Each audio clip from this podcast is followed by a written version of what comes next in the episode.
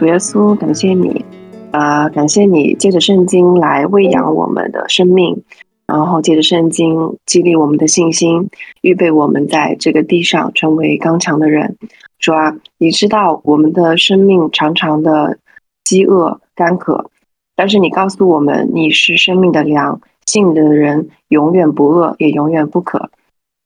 所以主耶稣啊，啊，求你能够成为我们。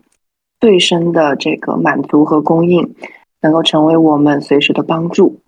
嗯，也求你祝福我们今天的小组聚会，谢谢你的帮助。嗯，以上祷告乃是奉我主耶稣基督得胜之名所求。阿门。好，那我们开始今天的这个圣经学习啊，是这个约翰福音的第六章。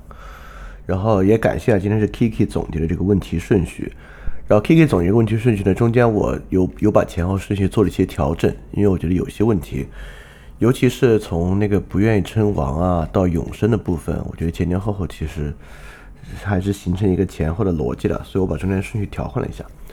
那我们就废话不多说，马上开始啊！我们从第一个问题开始。第一个问题呢是关于一个试验腓力的问题啊。就是耶稣举目看见很多人来，就对腓力说：“我们从哪里买饼叫这些人吃呢？”他说这话有个括号啊，里面有个备注，就约翰的备注，说耶稣说这话呢是要试验腓力，他自己其实知道该怎么行。所以这也有问的问题啊，就说这个耶稣为什么要试验腓力呢？而且为什么要用这个方式去试验他呢？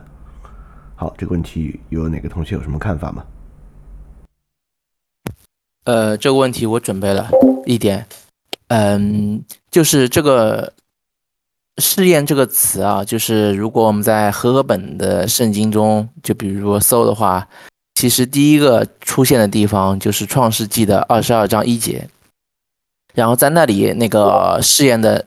是什么？就是呃，并且在创整个创世纪中就试验了，就出现试验这个词就出现了一次。这个地方呢，就是神就是试验亚伯拉罕。然后让亚伯拉罕做的事情就是让亚伯拉罕要献以撒，所以在这里神试验的其实就是亚伯拉罕的信心。然后，呃，我然后我觉得就是耶稣在这里试验的解释腓力对他的信心，这是就比如说耶稣要试验腓力试验的是什么？然后呢，但是腓力没有听懂，就这个腓力没有听懂的感觉吧，其实也跟圣经里边出现的第二个试验。就是第二个试验是出现在出埃及记十五章二十五节，就是这时候，神嗯变了，神让摩西使用了一个神迹，就是把那个树扔进水里边，然后原来苦的水就变成甜了，然后在那个里边，神就有说要试验以色列人，但是神试验以色列人，以色列人其实他并不知道。神是这时候这这个神迹也是同时，这个神迹同时是一个神迹，同时也是对他们的试验。因为之后在下一章的时候，立马就是他们又在荒旷野里边没有东西吃，然后没有东西吃的时候，就马上对神又没有信心，依然对神没有信心，然后向摩西开始发怨言，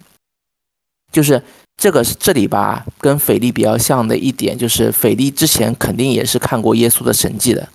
但是当主问他的时候，就他其实没有，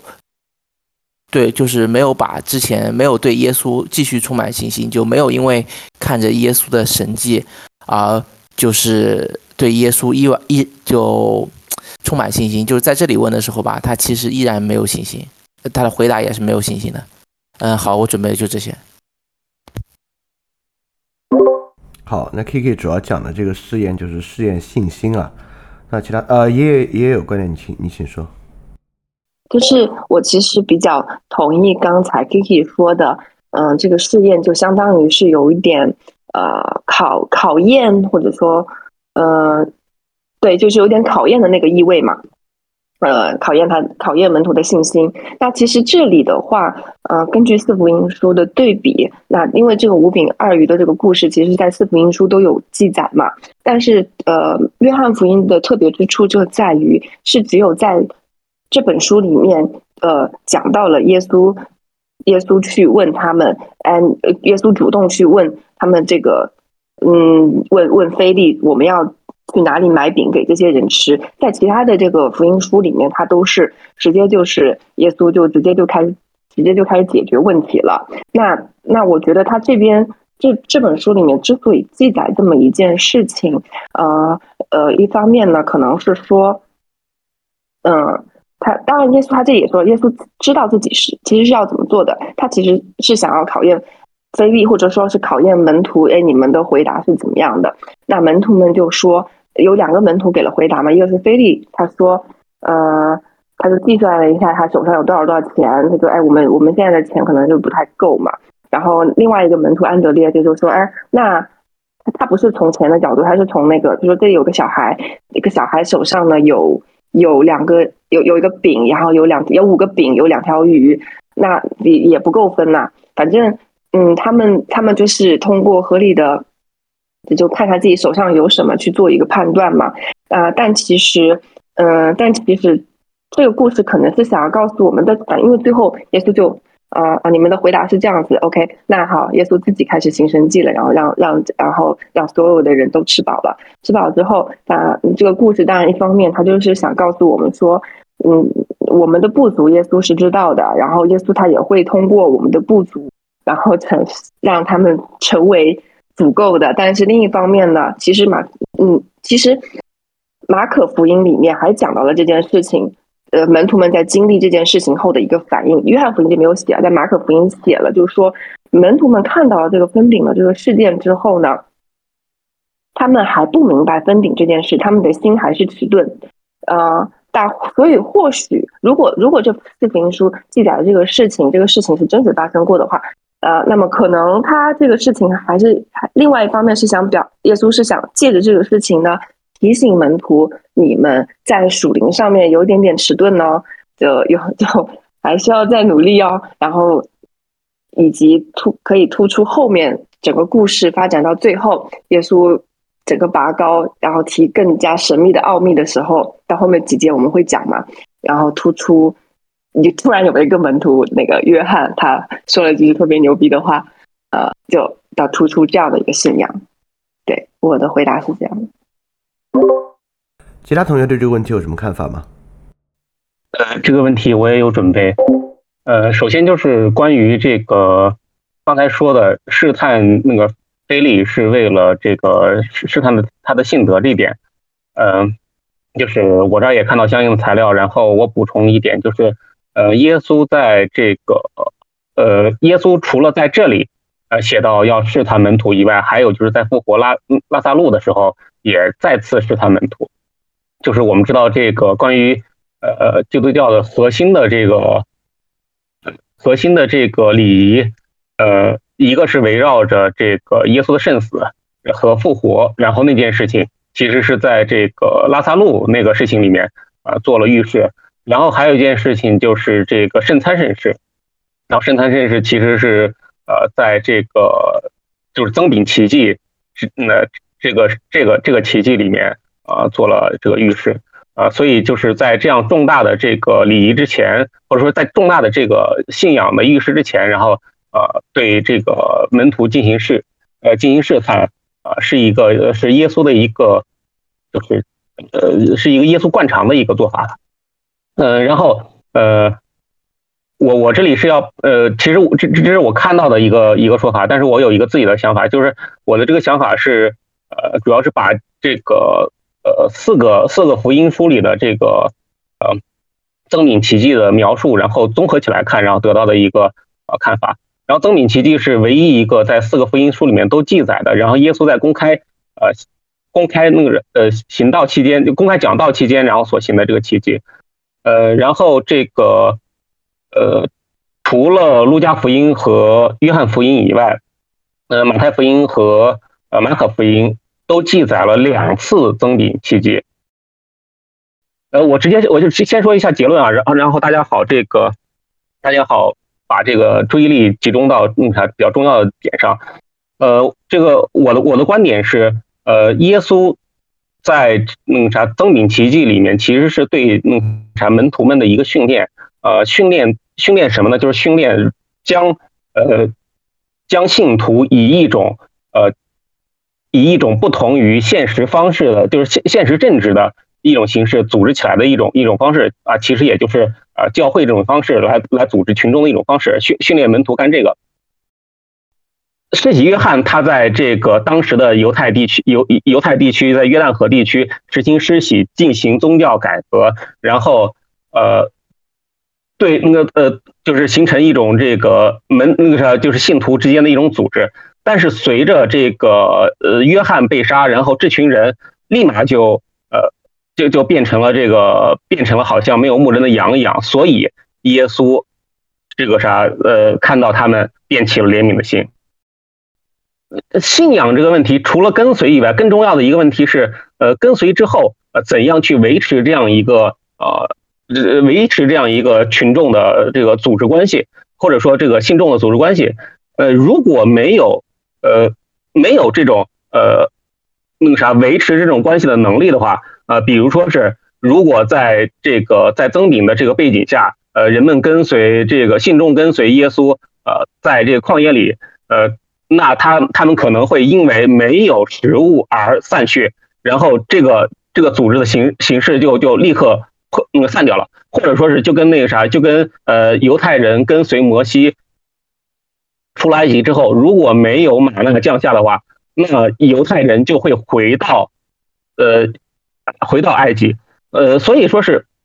就是这个呃增饼奇迹和马拉就有一个很强烈的这个呃政治意味，就是呃。曾炳和这个马纳都是在讲，呃，信仰或者说呃信仰所带来的神迹如何将人们聚集在一起，而且我们知道这个，呃呃，从《宗族大师录》里来看，这个初代的，呃初代的这个嗯教会，它是实行一种啊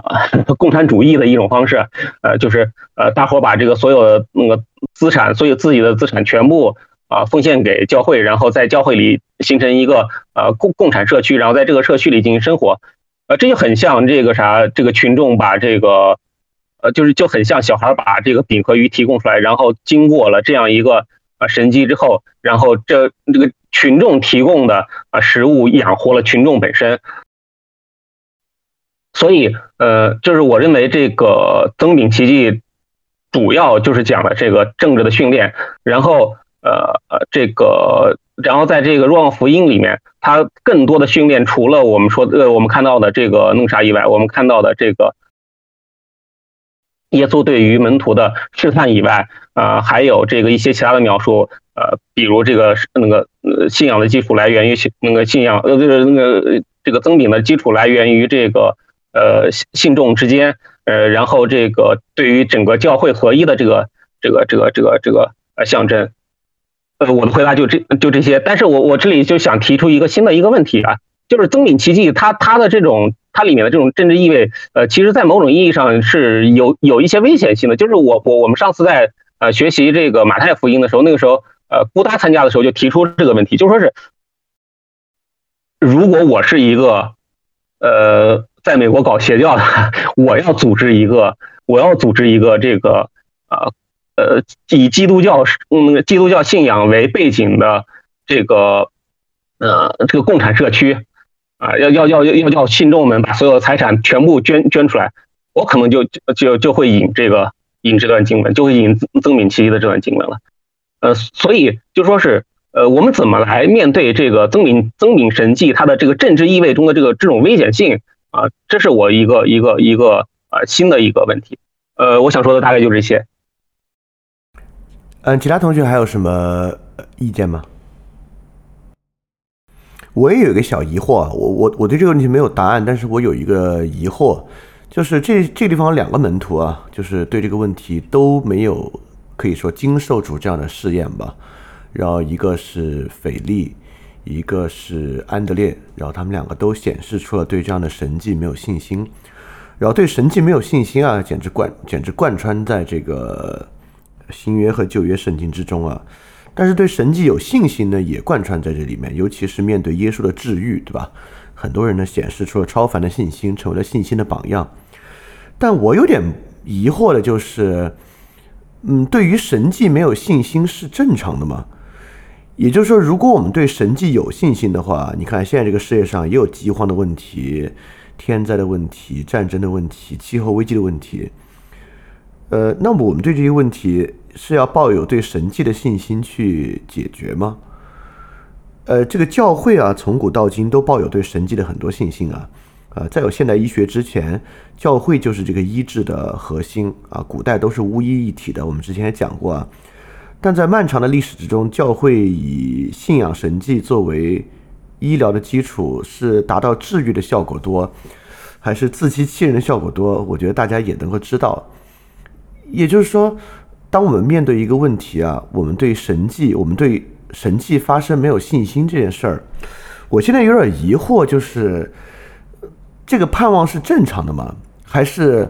我们应该，比如说现在世界上有饥荒的问题，我们就觉得那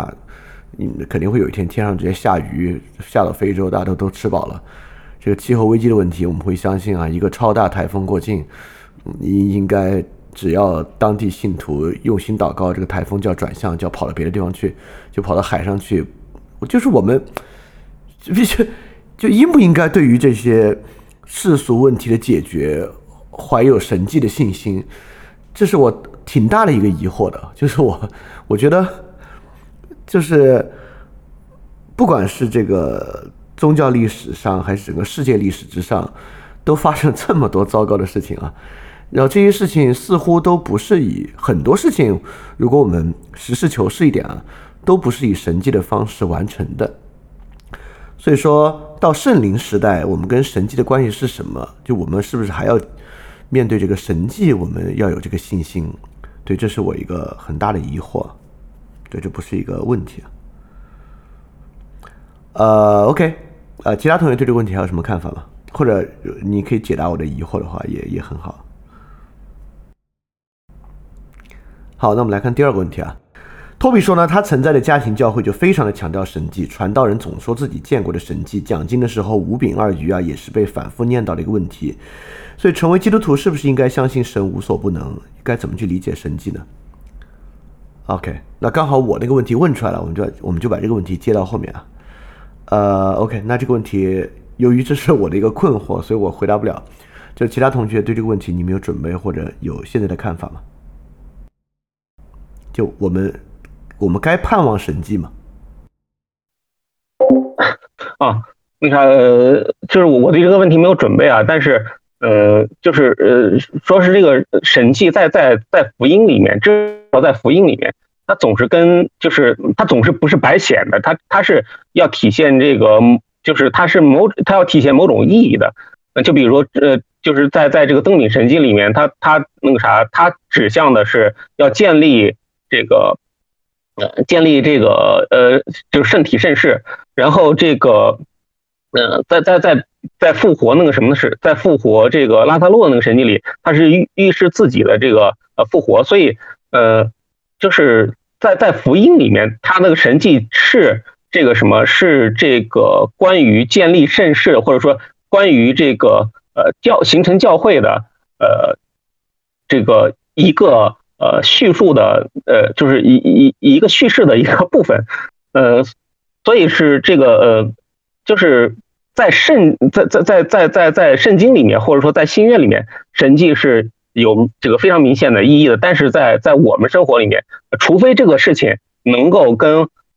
就是呃跟这个啥神的作为或者神的计划能够能能够彰显这个东西以外，呃，可能这个在在我们是日常生活中神迹就没有那么大的意义，或者说是。就，嗯，就就比如说我我我那啥，这个显显个神迹，然后解解决这个财务财务状况问题，这个就没有那么重要，或者说是呃，就不是一个值得去盼望的神迹。呃，就是我我我我一时半会儿想到的大概就是这些。其他同学呢？刚才是 Stella 要说还是爷爷要说？是爷爷。就是我，我就嗯，就是在这一章里面嘛，嗯，是这样，也发生了这样一个关于神迹的事情。那耶稣不是给这几几千个人吃饱嘛？其实他相当于就在他们面前已经是实行了一个很大的神迹哦。那然后这群人就后来又又跑去找耶稣嘛，然后然后那个呃，然后耶稣就说。直接就说你们来找我，其实你们不是因不是因为你们看不是因为看见了神迹，而是因为吃饼吃饱了。那就是这句话，其实我当时在想的时候，我觉得有点奇怪。嗯，我比如说我想要求一个神迹，是因为我现在比如说我发生了一个事儿，我想解决它，然后我求神迹，求神迹就是想解决想解决这个问题嘛。那像要像这群人的话，呃，像这群人的话，我那他们饿了，饿了。饿了，然后要吃东西，嗯，然后，然后我求一个，啊，我说我饿的时候，我我们求一个食物，向耶稣求个食物，然后耶稣你来行个神迹吧，那相当于就是问耶稣，你能不能帮我把这个饿的问题解决嘛？但耶稣就就说，呃，就说，嗯，就他他这话就很奇怪，他说你们不是因为神迹，而是因为这个，你找我不是因为神迹，而是因为吃饼吃饱了。但为什么我不可以因为？吃饼吃饱来找你呢，我还是想要，我还是想要，就是，呃，你继续帮我解决问题嘛。然后，然后耶稣又继续说，呃，你们你们这些人不要为了那些必朽坏的食物操劳呀，你们要为永生的食物操劳呀，怎么样怎么样怎么样？就一反正就是你得你得求永生的事情，你少。少求除永生之外的那些事儿嘛，然后这，然后这群呃民众又问他说：“那什么是？那我们要做什么事情，我我才能够呃算是这永生的工作呢？才算是神神的这个工作呢？”然后耶稣说：“呃，信神来的呢，就是做神的工啊，又是一个非常非常玄、非常奥妙的话。”然后，然后这个时候，那群众又听不懂了嘛？呃，怎么怎么地的？然后群众又说：“那你，那你，那你，那你要行什么？你再给我行个神迹呗？你你要行什么神迹呢？”反正群众又说：“你要，你再给你，你求耶稣，你行神迹吧。”呃，但其实这句话那也很奇怪，因为嗯，民众们其实他们先前不是已经看见神迹了嘛？然后这句话又相当于说，相当于就好像印证了耶稣说：“呃，你们。”来找我不是因为看见了神迹，其实你们并不是来求神迹，你们只是来求这个问题解决。那似乎是 耶稣在这个这里又其实是在好像好像在讲说，你们日常的这些东西好像没那么重要，你们呃就就就没那么重要。那重要的是什么？就接下去讲的那群关于生命的那些道理啊，巴拉巴拉的。但是这个好像就。比较难以让人接受，至少至少好像就也挺难以让我接受的。我我为什么觉得这个后面我觉得那个彼得很厉害？因为彼得是在听了这耶稣后面说了奇奇怪怪一堆这种大道理之后，他是好像是唯一一个说啊，你这里有永生之道，我们还跟从谁呢？这样的话，就我不知道彼得到底是怎么想的。但是就是说回神迹这个事情。嗯，我自我我我感觉耶稣的意思好像和我们想要的那个是不一样的。我们想要的是呃求耶稣行神迹帮我解决问题，但耶稣说，我行神迹并不是为了帮你解决问题的，我行神迹，我行出这个神迹来是为了别的事儿。这种，那对我我我的回答是这这些。没有从你这个回答里面，我有个启发，就是。我我我觉得这里面神迹呢，好像也是这个肉体身体与属灵身体的一个对应。就耶稣行的神迹呢，作用于肉体身体的，但其实都在比喻属灵身体。比如说五饼二鱼啊，喂饱的是肉体身体，但其实讲的是灵粮的问题。比如说医治肉体疾病啊，但其实对应的是医治属灵生命的疾病和这个罪恶的问题。呃，复活啊，复活的是肉体身体啊，但其实开启的是永生嘛。就这个属灵生命永生的这么一个问题，所以所以这几个神迹，这这这这三个最普遍的神迹了，就是医治的神迹，包括还在水上走这些别的事情啊，就医治的神迹啊，然后呃吃饱的神迹啊，复活的神迹啊，这三个作用于肉体身上的神迹呢，确实按你这个理解，我觉得是对的，就是它不应该是对于它的重点不是在肉体身上，这三个神迹本身像是个比喻啊，它比喻的其实都是耶稣能够作用于属灵身体的这部分。啊，我我就这么理解神迹，在圣经里面是一个很融贯的理解啊，但在试验这个问题上就不是很融贯了。就即便呃，不不是即便，就是因为这如果是属灵身体的比喻的话，那耶稣看到这个人对腓力说：“我们从哪里买饼叫这些人吃呢？”那那这个时候，如果这个是融贯的，那腓力在这个时候标准的回答，官方的答案就应该是：呃，吃这些饼不重要，我们在哪里能够让这些人的灵命吃饱才是重要的问题，而灵命吃饱的问题。只能来源于你，因为你身上才有这个涌流的活水啊！你你的肉体才是喂饱我们灵命的问题。如果我们灵命都能吃饱的话，我们肉体能不能吃饱又有何重要呢？那看上去这个可能才是标准的回答了，而不是说我们从哪里买饼叫这些人吃呢？回答是啊，那反正你拿个神迹，我们就都吃饱了呗。对，可能我觉得可能才是这样的一个问题啊。当然啊。呃，我我觉得这如果这么来说呢，我觉得就就就就就很好了，这就能理解为什么下面那些人听说我操是这个道理就走了。我们要的不是这个，那很显然，今天在很多教会中，如果你说就就其实是这个的话，我觉得我觉得可能可能好多人有有有也会比较难接受一点啊。好的，那这个问题啊，就关于试验和这个神迹的问题，其他同学有什么看法吗？对对，我再补充一。呃，我再补充一点，就是刚才就是说试验上不是很容贯这个事，其实我觉得圣经上写的还是有点容贯的，因为虽然我们约翰福音不是没写这个耶稣对于这个呃门就比非什么呃安德烈还有这个菲利的回答是否满意嘛。然后，但是不是还是还是我说，在马可福音里面，其实是有对他们两个人的反应做出一个评价的，就是说他们其实并不是很知道分饼这件事情意味着什么。就就在马可福音的六章五十二节说，因为他们还不明白分饼这件事情，他们的心还是迟钝。对我做一个这样的补充。嗯，好的，其他同学对这两个问题还有什么看法吗？好，我们回到这个注谢的问题啊，就是刚才那个 Kiki 问的注谢的问题，就是耶稣在很多分饼的场合都做了注谢。那今日在我们的生活中，注谢的意义是什么呢？效法耶耶稣基督的话，那在注谢这个在信仰中的关键是什么？这么一个问题。那这个问题有哪个同学有看法吗？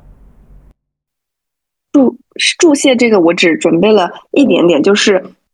就是讲这个注谢在。呃，犹太人当中意味着什么？就是他祝谢、祝福，就相当于祝福的这个意思。其实这个动作是犹太人在那种准备呃逾越节的筵席或者什么时候，可能是比较呃聚餐的那种时候，他为那个饼和酒杯去祝福的一个他们的一个习惯。然后，呃，但是呃，就是就是我的查我查到的资料里面是写说，其实。在他们在新约圣经里面，这个祝谢和圣餐其实是没有那种特别的、特别的关联。它什么时候和这个圣餐有关联？是从这个呃，是从这个使徒时代开始，然后后面才才把这个呃圣餐和这个祝谢这个放在这嗯关联在一起的。我我就我就我我只准备了这么一些。我我我也只准备了一点点啊，就是提摩太前书里面有一句话，提摩太前书二章四节说：“这样，我劝你，第一要为万人恳求、祷告、代求、祝谢，甚至为君王和一切在位的也该如此，使我们可以敬虔庄重、平安平静的度度日。”所以说，首先啊，这个祝谢这一套啊，恳求、祷告、代求、祝谢，然后这些。尤其是代求这里面啊，感觉还是日常俗事事务啊，这里面指的是对日常事务的事项。那这个注谢呢，在这里被归为呃平安平静度日的这一部分事项之中。呃，首先呢，注谢在这里面看上去就不仅仅是为我们的圣餐礼有关了。然后这里呢。呃，是我们既然能够为万人为为万人祷告，好理解对吧？我们为为这个就是就刚才讲的，为这个非洲灾民祷告，为这个气候危机祷告啊，都是可以想象的形式啊。当然，我们同时也可以为万人祝谢。如果为万人祝谢呢，那这个祝谢这个事儿，当然在圣餐里面很重要，但是它脱离圣餐里呢，也是一个感恩的样式。哦，启正准备回答，啊，没事，我说完了，启正说吧。那它本身呢也是一个这个感恩非常重要的样式。那那么这个注谢的对象呢，既然是与这个度日有关啊，那个注谢注谢对象那也是与这个日常用度是相关的。所以我认为呢，这个注谢不仅仅是饭岛啊，这个注谢也包含了。当然，饭岛的时候你也不仅仅为自己吃饱而感恩了，你注谢了，你也可以为很多很多天下的人吃饱而感恩注谢。所以我会觉得这个注谢是，呃，日常感恩事项里面比较重要的一个环节吧，在我看来，啊，这这也是一个需要去做的事情啊。对，因为我觉得日常生活感恩，就感恩感恩这个事情是整个信仰体系里面比较重要的一个情绪啊，尤其用这个中文的语境来讲啊，跟这个信徒的知足常乐很有关系的一件事情啊。好，那其他同学还有什么要说的吗？呃，我这里其实还有就是刚刚爷，我就是刚刚爷爷的说的嘛，然后就还有一些问题，就是我看其实爷爷发的那个资料就在这回答里边，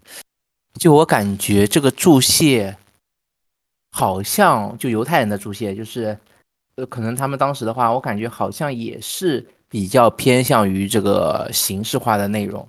就是可能。说的每次就是有一套话嘛，我但我这个实际不知道，我只是有这个感觉了。然后因为这个范导或者这个问题注谢的问题吧，或者范导问题，就是之前也一直困惑我。然后我以前线下有一个机会也问过小李老师，就是肖老师觉得这个就是他觉得这东西很容易形式化了，所以他个人因为我自己也没做，然后他个人也觉也也并没有一直做，所以。包括从我自己在教会中实际体验中，我觉得范导这个确实是很容易形式化，并且就如果有一个人说的特别顺，也很快，然后大家都很乐意让他说。然后对，就是我的问，我想问的问题就是，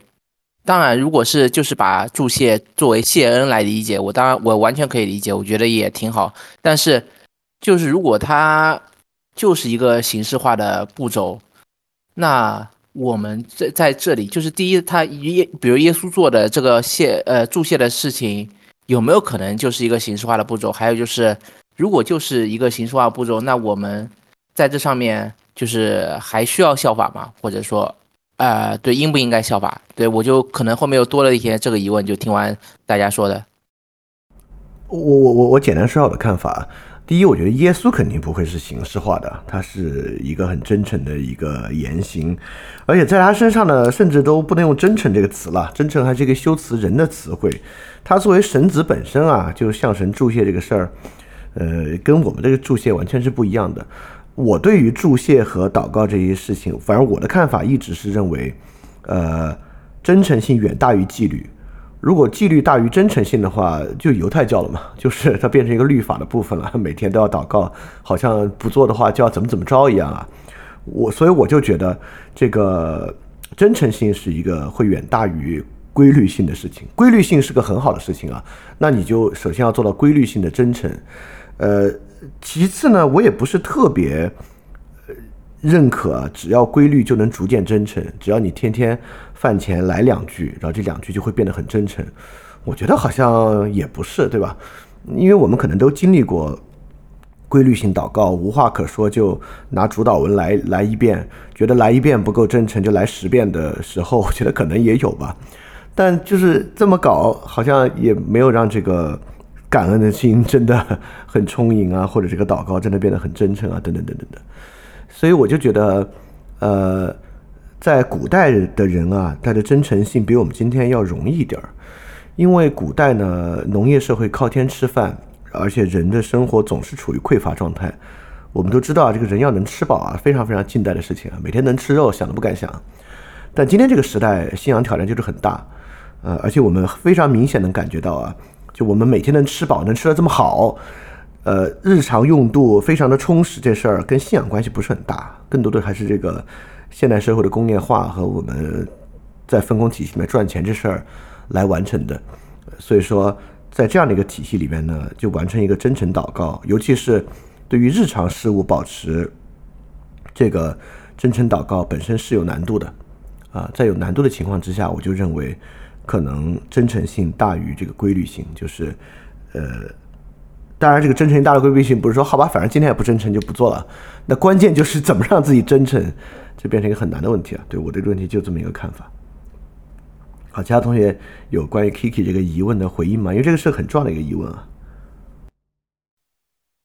呃，就是我我我我觉得这个啥就是，嗯，就是形式化或者说是这个什么，呃，这种那个规律性，就是他他可能就是当然当然他他有像小李老师说的那个那个问题啊，就是那个不真诚，那就是那个啥，呃，可能跟真诚性分离的这个问题。但是呃，他另外一点就是，他会提供给人一个训练的机会，就是嗯。呃，就尤其是我们说那个祈祷这件事情，呃，就是因为我经常不祈祷，所以我就越来越不会祈祷。那那个啥，经常会祈祷的人，其实是会从一种信仰的角度来看这个看待这个生活。呃，就是每天的这种规律的祷告啊，或者规律的这种礼仪啊，或者规律的这种，它其实能够给人提供一种这样训练，就是让人经常去不得不拿信仰的视角。啊，去去去看待问题，我觉得这个呃，就是哪怕是呃，就是呃，哪怕是你可能就是哪怕说我可能不是很真诚，呃，我也觉得如果呃这个去每天去做这样的形式化的训练，可能还是有些益处的。我我就是想想说这样。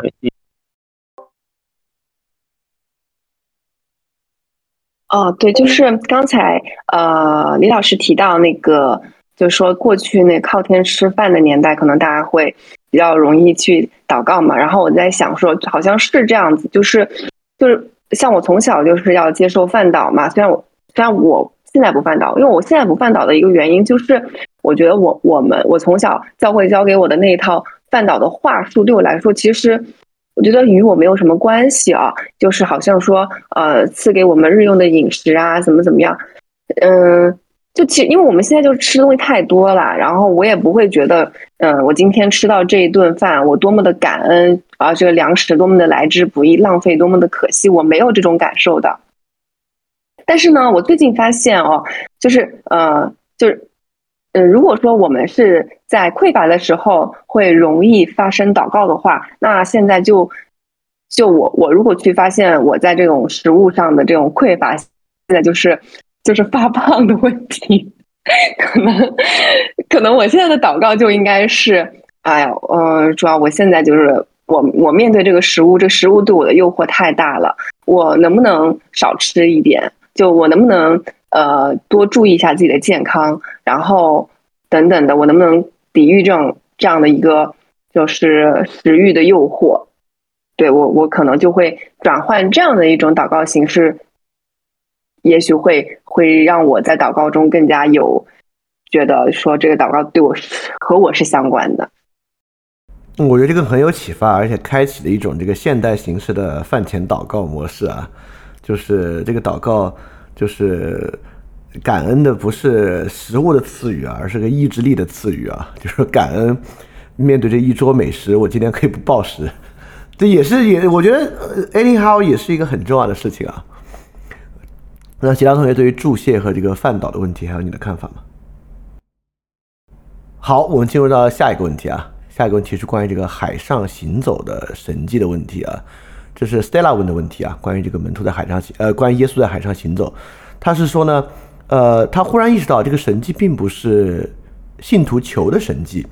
而是耶稣自己要去做的啊。就是信徒上了船，耶稣不在船上，信徒往前划船就发现这个海上有个人啊。所以这个神迹的意义是什么呢？就门徒没有等到耶稣会合一行人，就准备去加百农，想想也是蛮奇怪的，所以他拿出来讨论一下这个问题。啊，这个问题有谁有准备吗？呃我有准备这个问题，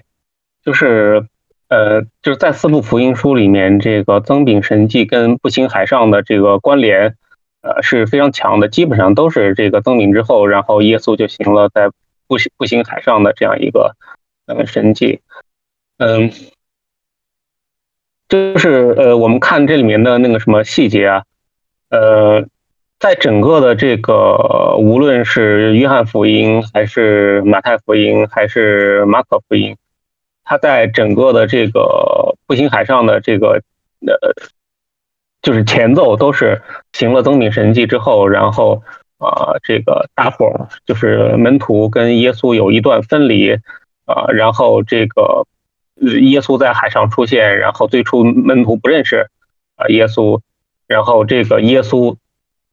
那耶耶耶稣给门徒喊啊是我，然后这个是我这个词，然后在这个约翰福音里面是。很重要的一个词啊，就在很多场合下，当耶稣在表明自己是啊天主，或者是在暗示自己是天主的时候，啊，都会用“是我”这个词儿。嗯，呃，然然后这个“是我”这个词儿，除了在新约福音里面啊呃出现，而且这个“是我”这个词的这个这个词的这个原文，就是这个呃天主在向摩西启示自己身份的时候说的是我，就是。就是他其实先跟梅西弄啥启示是我，然后再再去让梅西去，呃，去这个带那个犹太人出埃及的嘛。然后，呃，我们可以看到这个细节分明就是梅那个啥摩西神迹的一个倒装，就是摩西的神迹是天主向摩西启示是我，然后呃分开大海，然后这个犹太人不信，然后降下马马那个马纳了。然后在这个增饼神迹和这个步行海上的这个神迹的这个啥，呃，这个这个这个这个过程中是，这个先是那个赐下了这个五饼二鱼的这个神迹增饼的神迹，呃，然后登完饼之后，然后这个门徒与这个主分离，分离之后啊不认识主，呃，然后这个行在海上，这个行在海上可以那个对应到这个摩西分开红海啊。然后最后，这个分开海呃，在海行走在海上之后，然后向向这个门徒启示是我，呃，所以感觉是完全是这个什么的倒装，完全是这个摩西神迹的倒装，嗯，然后除此之外，还有一些我自己的这个我自己的这个这个想法，就是因为那我刚才不是把这个把这个增饼神迹跟他的这个政治意味联联系在一起了嘛，就说是呃。呃，耶稣在海上行的所有的神迹，除了这里的步行海上以外，还有后来的这个呵斥风浪，然后就是呵斥风浪之后，呵呵斥海上的风浪，海上的风浪就平静了。那这这都是在呃强调这个耶稣对于自然的这种权柄。呃，然后如果我们认为这个耶稣增饼神迹是为了启示这个什么，为了呃启示一种呃以教会的形式将信众组织起来的这种。嗯，这么一种方式，那么这个后面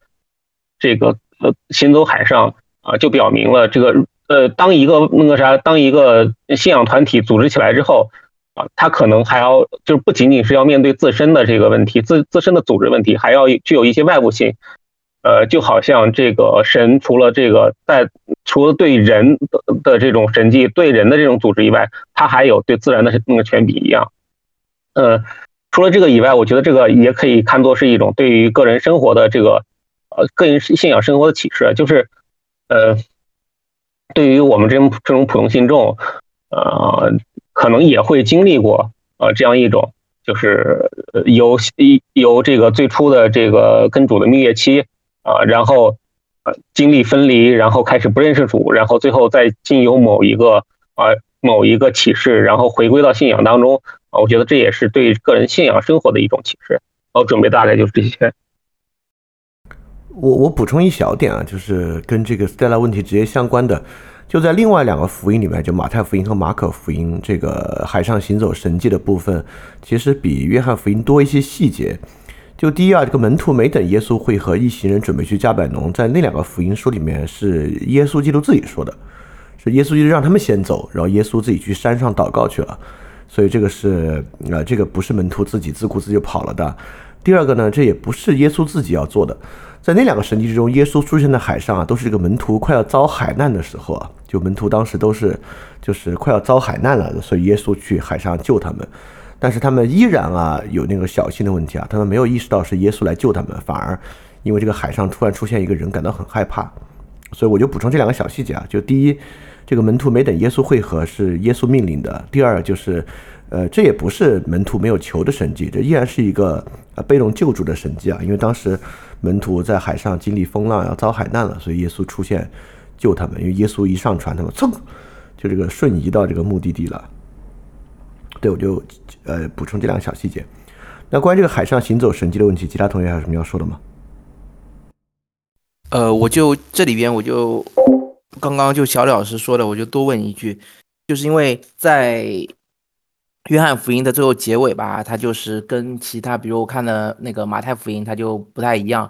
然后就是最后一句，就门徒就喜欢接他上船了，就是哎，在这里就展现的，其他两个福音都是展现这个门徒的这个比较这个愚钝吧。然后在这里就是好像门徒就一下子接受了，但是我想问的问题就是在后半句，就传递时到了他们要去的地方，就刚刚刚刚小李老师说瞬移了，所以这里真的就是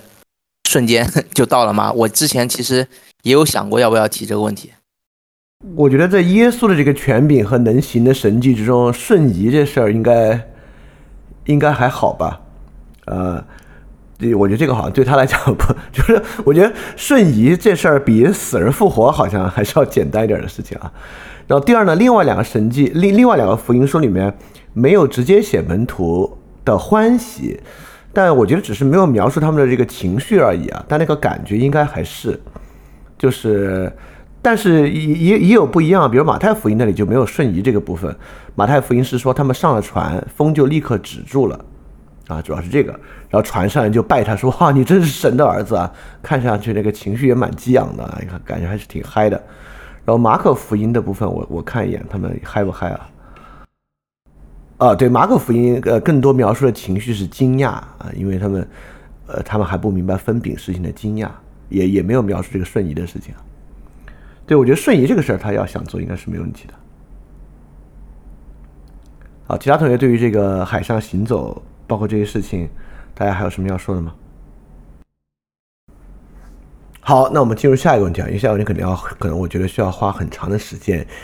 呃，下面整个这些问题啊，我觉得说的是一回事儿，而且说的呢是一个很复杂的事情啊。从耶稣不愿意称王。到耶稣后面的一系列的教诲，到很多门徒听了这个教诲就走了，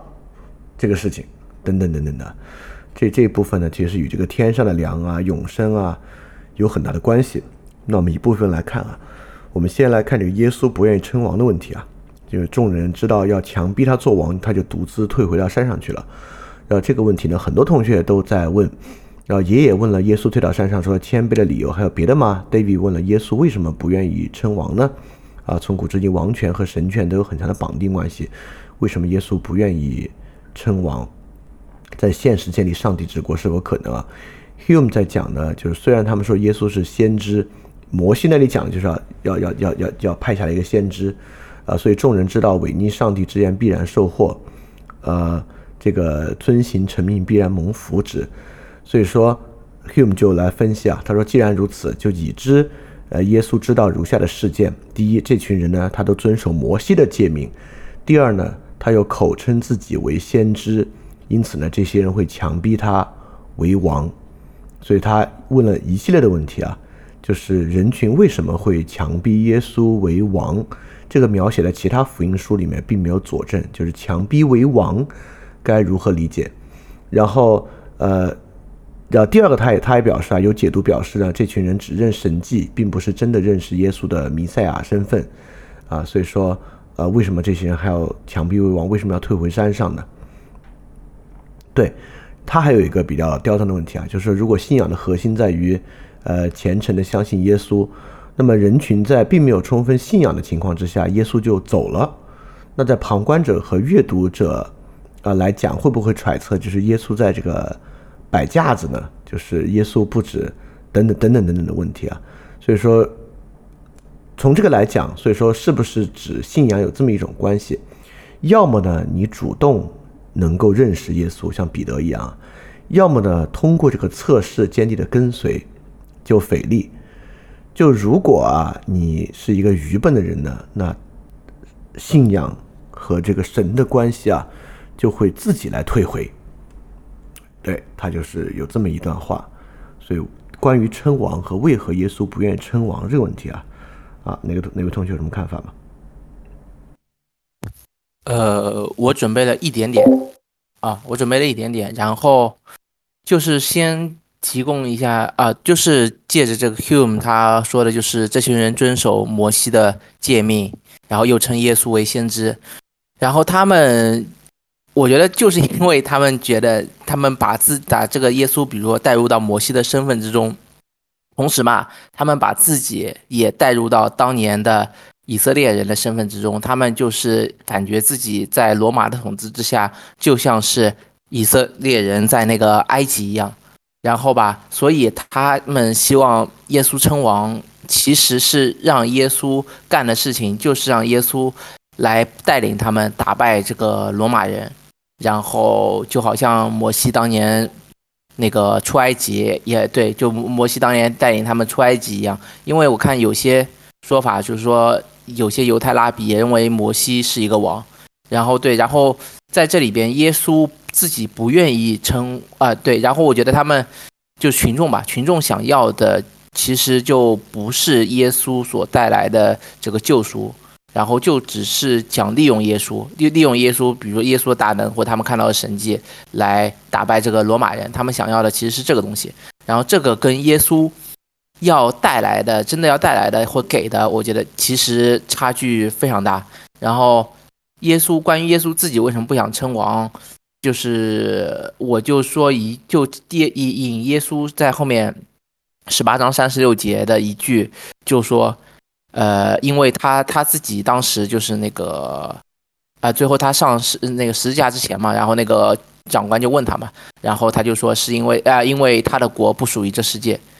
呃，然后我就准备了这一些。好，爷爷，你有准备，你说吧。呃，哎，哎，我我的我的我的这个，我先回答一下我自己的那个问题，就是耶稣退回到山上，除了谦虚的理由，还有什么别的原因？就是就是我我我查了一下资料之后，呃，就感觉其实耶稣退回去也不是因为耶稣谦卑，虽然可能谦卑是耶稣的本身就有的一个品质啊，但是他肯。他肯定不是因为谦卑才然后才退回的，然后在整整个四部福音书当中呢，其实是也是只有约翰福音在这里提到了说众人要去逼这个耶稣去做王的这件事情。然后，嗯，为什么这个呃这个众人要去逼耶稣做王呢？首先就是像 Kitty 刚才说说的，那众人就一直他从一开始我们看看福音书的时候，我们就发现。呃，这个犹太人他一直在寻找，就会问：哎，你是那个先知吗？他们去问过那个呃约翰嘛？你是那个先知吗？约翰说：我不是那，我不是要来的那个先知，我我就是我就是那个开路先锋嘛，反正就是我，我只是我我我给他提鞋提鞋都不配呢，怎么怎么样？那个在我后面要来的比我更大，怎么样？然后然后这群人现在看到耶稣了，耶稣给他们行了一个五饼二鱼的神迹之后。然后这群人就说：“哎呀，这个人真是，呃，真是要要到世上来的那个先知啊！然后，那他们要这个先知来干嘛？他们想要这个先知来，就是呃，逼强迫他去做王。这个王是什么呢？王在在在他们那群人眼中，这个王肯定就是象征着这种世世俗的这种权柄的这种那个什么呃呃，就权力的那个什么。”嗯，就国王呗，然后，嗯，他们他们想要耶稣成为王之后，带领他们去，呃，嗯嗯，可以说是抵，可以说是抵御这个罗马政权，什么什么什么的之类的，都可以这么说。但是，嗯，然后，但耶稣他他所认为的这个王不是这个意思。然后，而且我们会发现说，耶稣耶稣他一直说自己是王。或者说他并不否认自己是王，他没有没有去呃去否定掉王这个概念吧？可能因为像是这个他被这个罗马的这个比拉多审问的时候嘛，就是因为嗯他关于他神子的一个身份，王的这个身份，然后甚至呃犹太人嘲笑他，然后官兵。官兵把他抓住的时候，审判他的时候，不是还给他戴上这个荆棘的王冠嘛？就是因为这个王的身份。那耶稣他想他说的这个王，其实是呃这个新的国度，天上的国度。他在这个他要来的这个新天新地的国度里面，他要成为一个，他是那个国度里的这个君王的这个意思。然后，呃，但是世人可能就没有理解到耶稣他说的那个天上的国度啊，新天新地的这个国度是什么，是什么东西嘛？然后包括在撒旦。撒旦以前去在旷野中去试炼耶稣的时候，是或者说是去试探耶稣的时候，他他也给了一个王的试探，就是呃关于这个呃呃君王的这样的一个试探。那撒旦当时就对耶稣说：“你你你，嗯。”是上帝说你是王，那我我我也可以给你当王啊！你你就是这个世界的王，你就这个世俗世界的王，我把这个世界上所有的财富都给你，啊，你你就是怎么样怎么样，你就能怎么怎么样。然后耶稣就不接受这样的一个试探嘛，他然后耶稣就说我的国度并不属于这里，并不属于这个世俗的世界。然后就是这是对于一个这个呃这个新的国度，这对于这个王的一个呃。耶稣的一个新的诠释嘛，然后，所以他现在那个众人不理解，众人不理解他的这个新的一个诠释，所以众人他就要躲避这些这些群众，群众人太多了，然后他就退回到山上去，呃，就就就就就对，就就退回到山，先退回到山上去。然后我会还有一个点，我发现就是，嗯，我觉得也不能怪，也不能怪这个这群犹太人，就是想要去。找一个王，然后我我发现是咱们去看旧约也是这样的，呃，从旧约一直开始，以色列人就一直在寻找一个王嘛，嗯，之前呃，咱们从出埃及记啊什么，一直到呃民数记、立位记、生命记里面，我们看到了很多的先知啊、士师啊什么的，呃，就反正就经历每一代，然后就会有一个新的一个这种。呃，有权柄的人物出来，嗯，带领他们。但是，嗯，直到事师消失的时候，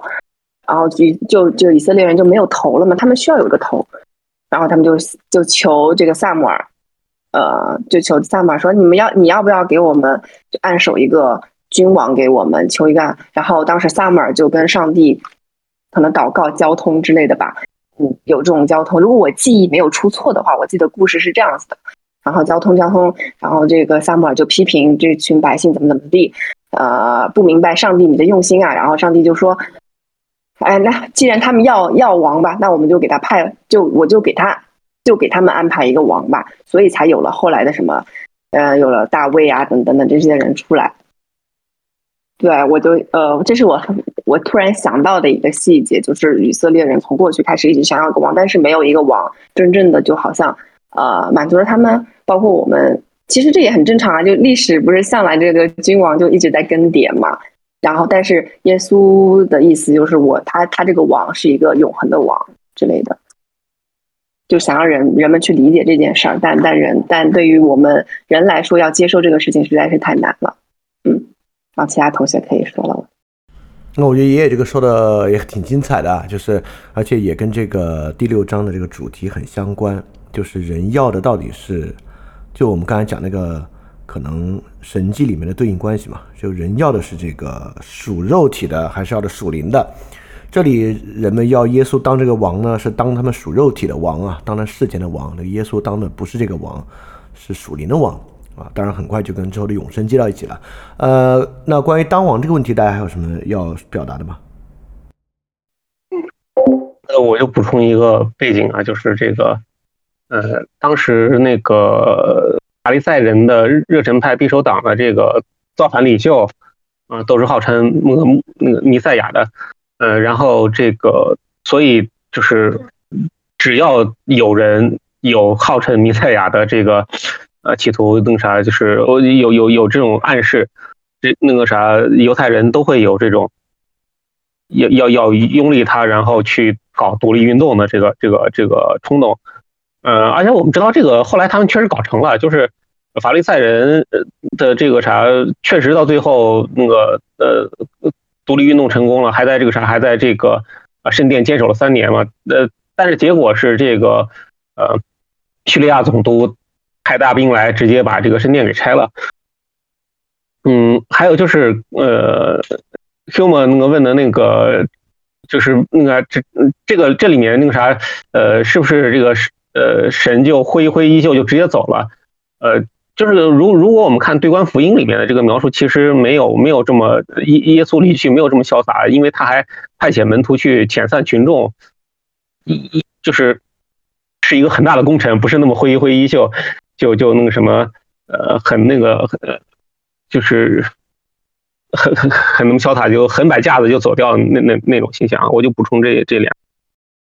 好啊，我们就呃 OK，呃其他同学还有什么对这个问题有有你的意见吗？哎，对，我突然又想起来，就前几天和和我的朋友在聊嘛，他他就跟我说，就是他看了那个柴静的最近有一个那个关于陌生人的一个节目，就采访那个圣战人士嘛，呃，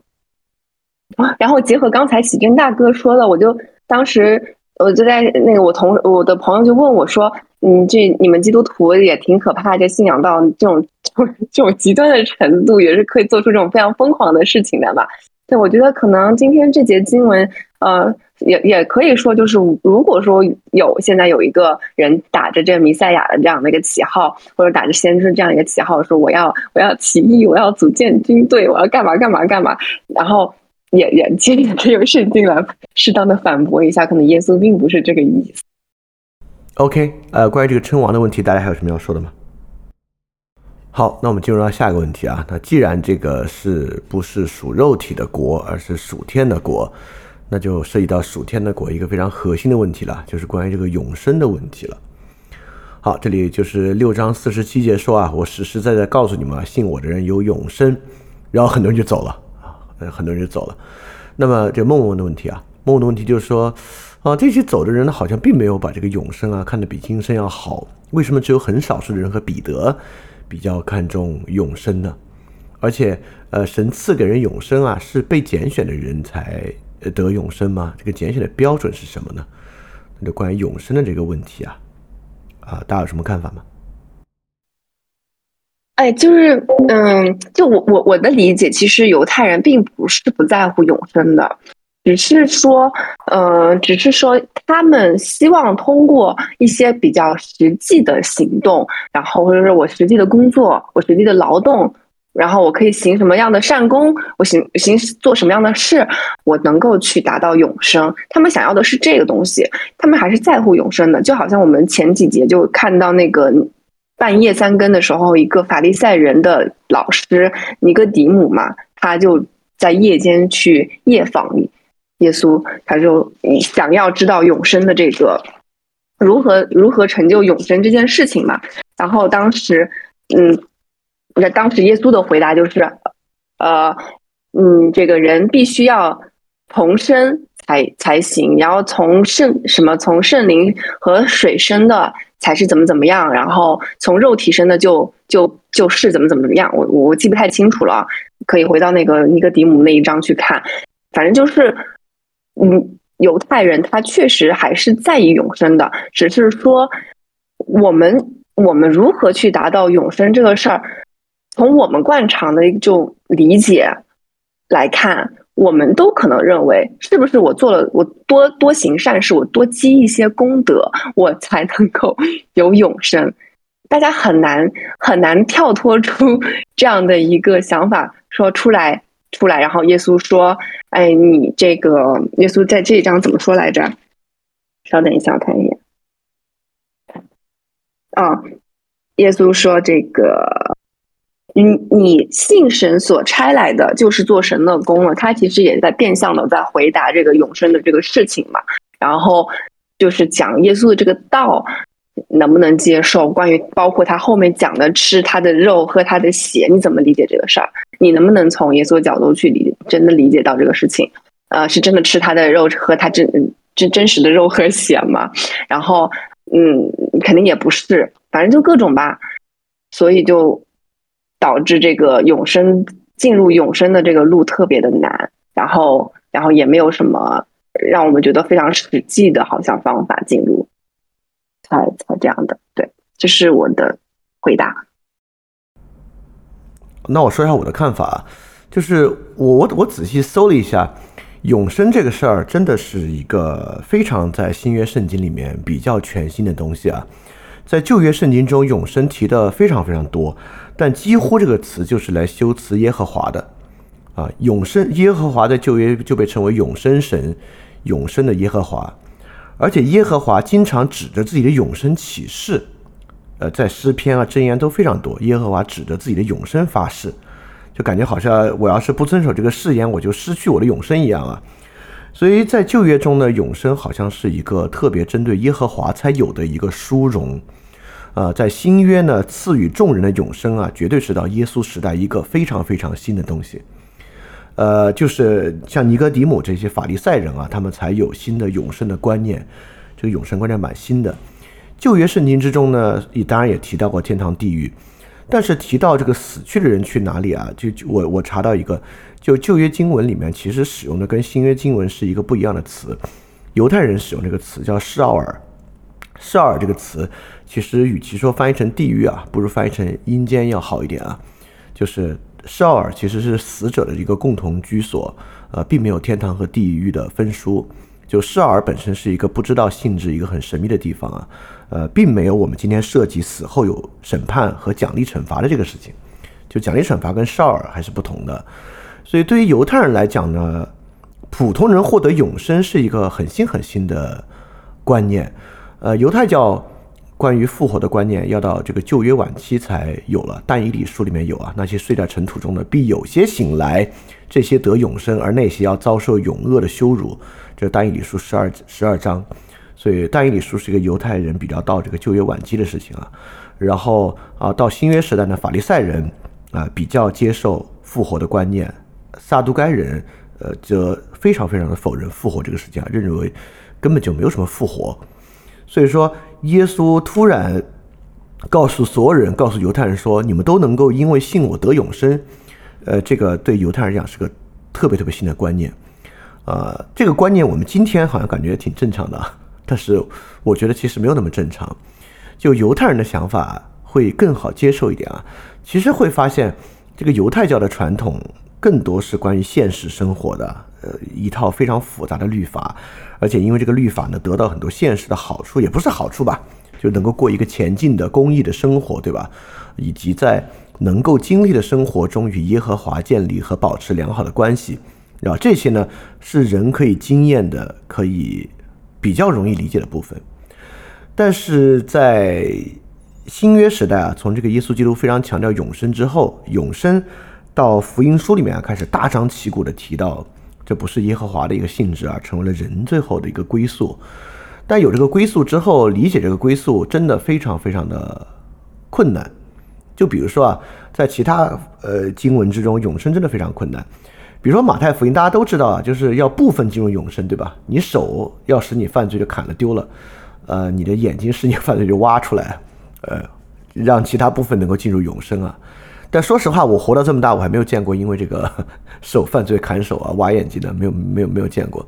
因为如果这个真的行的话，我估计我去任何一个教堂里面把里面男的的手全部砍掉，也算是行好事儿，帮他们进永生啊等等啊，不要让他们手拖累他们下地狱。但是人犯罪都是脑子对吧？那都得把头砍掉。所以说部分进永生这个事儿本来就很难理解了，怎么能够部分进永生呢？而且这里面。一说到永生啊，圣经里面就有另外一个特别特别大的张力啊，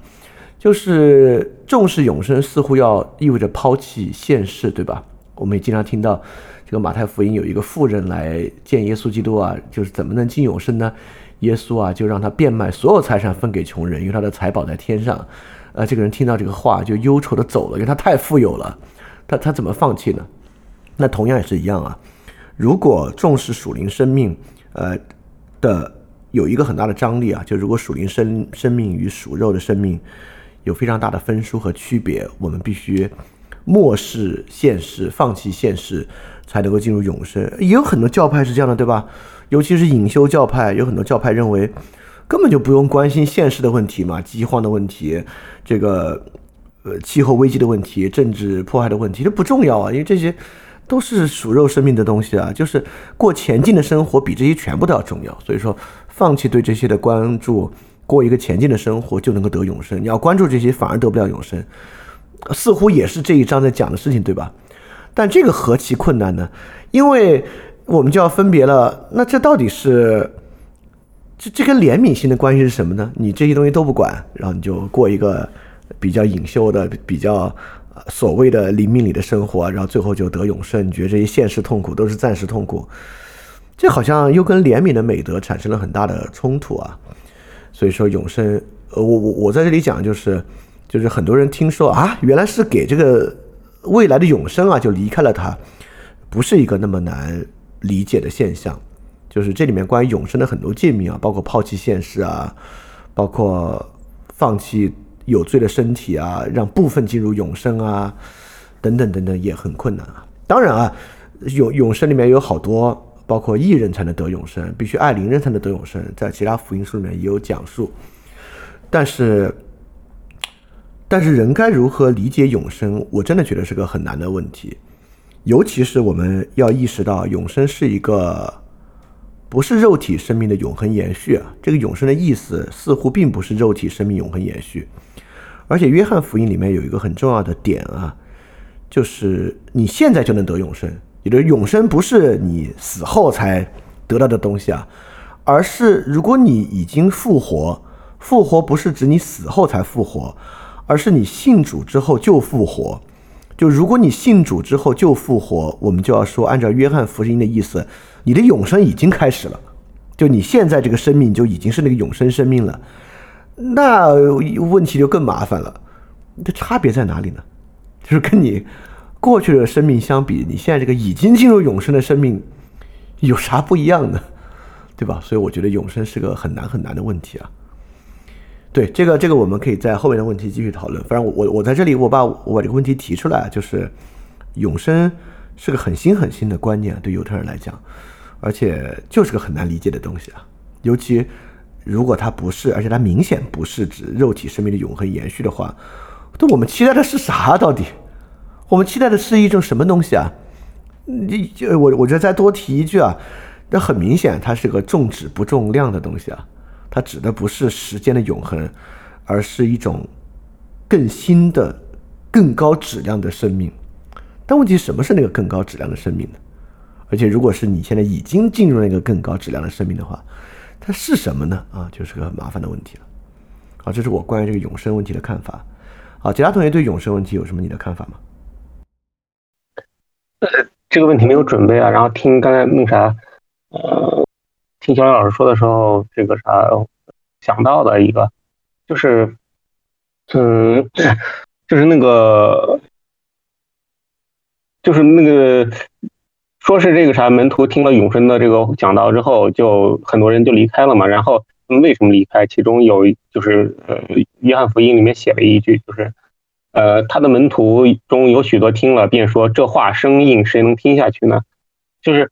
嗯，这话生硬，这个、这个、这个、这个、这、这个、这个评价，就是对耶稣说的那些关于永生的话，说这些话是生硬的。然后，呃，因为生硬，所以听不下去，所以，所以这个啥，就这些人就就就走了嘛。嗯，那这个生硬的感觉，其实有的时候我在读圣经的时候，也也也会有这样的感觉。就嗯，就是尤其是读到一些这个，呃呃，读着读着就觉得，哎，是这个啥呃，这一章大概就是在讲这个耶稣在说这个自己是天主子，然后在预表自己这个在那个啥，在要要在十字架上这个受死，但是这个跟我有什么关系呢？就是当这个当当这个经文或者说当这个事事件，呃，哪怕我们就是从信仰上讲。呃，认为是真的，就是我我我们是相信它是真的，但是相信这个真的跟我们生活有什么关系呢？就是如果感受不到这个跟我们生活理理解不到跟我们生活的这个关联性，就会觉得，呃，这话生硬，就就觉得这个东西很生硬。然后，呃，如果觉得这话生硬啊，而且弄啥的，就是就听不下去，就弄啥的话，就可能就跟那些那些离开这个耶稣的门徒一样，就就离开了。呃，然后后面有一个对应的就是。那些没有离开的为什么没有走呢？呃，就还是看经文里面讲。于是耶稣向那十二人说：“呃，难道你们也愿意走吗？”西满伯多禄回答说：“主，唯有你你唯你有永生的话，我们去投奔谁呢？我们相信，而且已经知道你是天主的圣者。嗯，就是，当然，这个这个不是不不是看什么资料啊，就是我这样那个啥猜的，就是那个呃，博多禄的这个回答，他好像在表明，就是他们是先接受了耶稣，然后才接收耶稣的这个话，就是因为他们已经接受了耶稣是天主的圣者，呃，那个啥，这个他们才去。能够听得下那些声音的话，就哪怕那些话生硬，他们也愿意把这个生硬的话先接受下来，然后慢慢的跟这个自己的生活去啊做关联。嗯，就是我就想起来有一次那啥，我们的一个同事然后问我，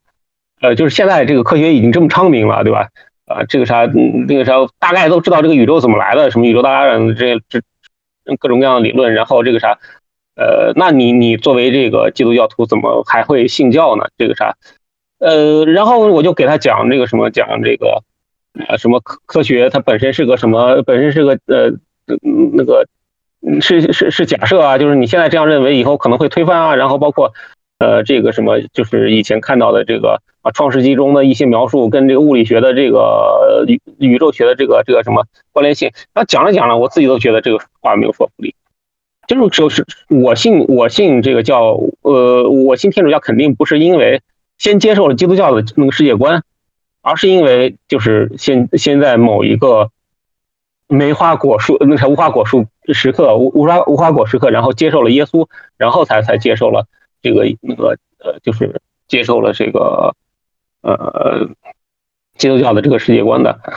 呃，所以我觉得就是可能在那个啥的时候，在这个。听到这些声音的话的时候，怎么能够坚持下来？就是就是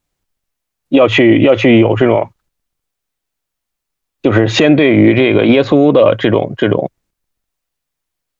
一这种理解或者这种这种接受，然后才有可能这样逐渐的坚那个坚那个坚持下来。我我我想到的就这。对启正说，这个是有这个经文做佐证的啊。就永生真的是一个非常神秘的东西啊。在约翰福音十七章，就耶稣最后的时刻，耶稣就讲了什么是永生呢？十七章三节说：“认识你是独一的真神，这指的是耶和华，认并并且认识你所差来的是耶稣基督，这就是永生。”所以这里永生指的非但不是那个生命的永续啊，永生指的就是说白了和神的关联吧。也就是说，你信耶和华，信耶稣基督是差来的，这就是永生了。所以永生指的好像是有点像插头一样啊，你砰插上了，好就得就永生了。但如果插上指的是信耶和华并信耶稣基督就插上了，你留上就没插上，那我们是不是只要信就插上了呢？那 anyway，我们就刚好挪到下一个问题啊啊，就跟就跟这个高度相关。就是如何理解信神所差来的，就是做神的功，啊啊啊！然后按照十七章这一句啊，那就是永生的这个问题。众人问他：我们当所行什么才算做神的功呢？你看，这还是这个犹太人律法时代的一个想法啊，就是说，那神是有要求的，是有这个现世生活的一套纪律的，对吧？所以说，我们要做什么才算是完成这个事儿呢？然后耶稣回答说：信神所差来的，就是做神的功。那如何理解？信神所差来的就是做神的功，尤其是这个问题，就是这个问题最简单的回答，当然就是说，你信耶稣基督是神子，圣三位一体，然后复活这些就完了。那难的当然就是那跟我们现在就就起正刚才问题啊，那跟我们实际生活的关系是什么呢？啊，就这个问题。好，谁对这个这个问题有什么看法吗？就是怎么叫做信神所差来的就是做神的功？嗯，我觉得这个就是我，其实我刚才也有也有点回答了嘛。嗯，就是可能我们会觉得这个做工肯定是不是得做点善功啊，或者怎么样的。嗯，但是好像耶稣其实是在说，要嗯，你要信了他，你要信了耶稣，然后其实你就是是做，你就相当于已经是在做这个神的功了，你就相当于是已经有了永生。啊，就好比刚才那个，嗯，你比如说我们这些都是已经连上插头的人嘛，但我哦，但上次咱们不是好像启真大哥说的吧？咱们不是说到那个碎是的，我们我们这群人碎现在已经信了神，然后也信了什么三位一体什么的等等等的这些东西，但是这个信心其实是未消失的，它嗯，它是需要我们不断的去和读经啊，然后去祷告呀，然后去做。呃，反正就是做那种所谓很多属灵的事情，然后你才可以去使使得你这个信心不不不会消失，对耶稣的信不会消消退。啊，可能这个就我我理解啊，我没有什么，我没有查到什么资料，可能我觉得，呃，如果说是，我觉得可能就是这个，就是做那个神的功了。对其他同学对这个有你的看法吗？我这里准备了一些参考资料，就是呃，耶稣劝勉犹太人应该获得为获得永生而劳碌，这样的话对犹太人来说不免有点太宽泛了啊。虽然他们愿意做，但不知道该从哪从何下手，因此他们问耶稣要做呃做什么才算是做天主的事业？呃，天主的事业是指天主要求人们做应做的事。那他们想问问耶稣。呃，也许耶稣会和其他的拉比一样，告诉他们几条律，嗯，几条嗯律例。呃，哪料耶稣给他们的回答却是天主的事业只有一个。呃，事业在原文，呃，事业二字在原文里面是单数，意思非常明显。呃，就是信从天主所派遣来的那个天主圣子。啊，这是一个世界，却包含了一切。信从耶稣，并不是仅指相信耶稣所讲的道理，也不是指一次信从了，随后便可置之不理，而是。只住在他内，呃，即圣保罗呃所讲的，呃，一人因信因信德而生活。犹太人的询问和耶稣的回答，与菲利伯与那个呃监那个与这个呃城监的，就是城市监狱那个管理人的这个呃对保罗的回答非常相似。呃，我们当做什么才可得救？你信主耶稣就必得救。嗯，就是。呃，这里的这个这个参考资料里面，这个我觉得比较有启发的是，呃，就是呃，他说到这个当时的犹太人可能是希望这个耶稣会像这个普通拉比一样给他们啊说你们应该做这样这样这样几件事，但是啊，耶稣却给他们了一个唯一的一个一一个一个需要做的事情，就是啊天那啥天主的事业，就说是呃嗯。这就让让让让，就是让我感觉这个天主的事业，它是一个理解的基础，就是呃，你在这个基础或者一个理解的视角，在这个基础或者在这个视角的下，呃，所理解的那些事情，呃，就是以这样一个一个一个基础来理解其他的事情，呃，才能够成为这个这个呃，我们后我们后续呃这个。变为一个艺人啊，或者说是呃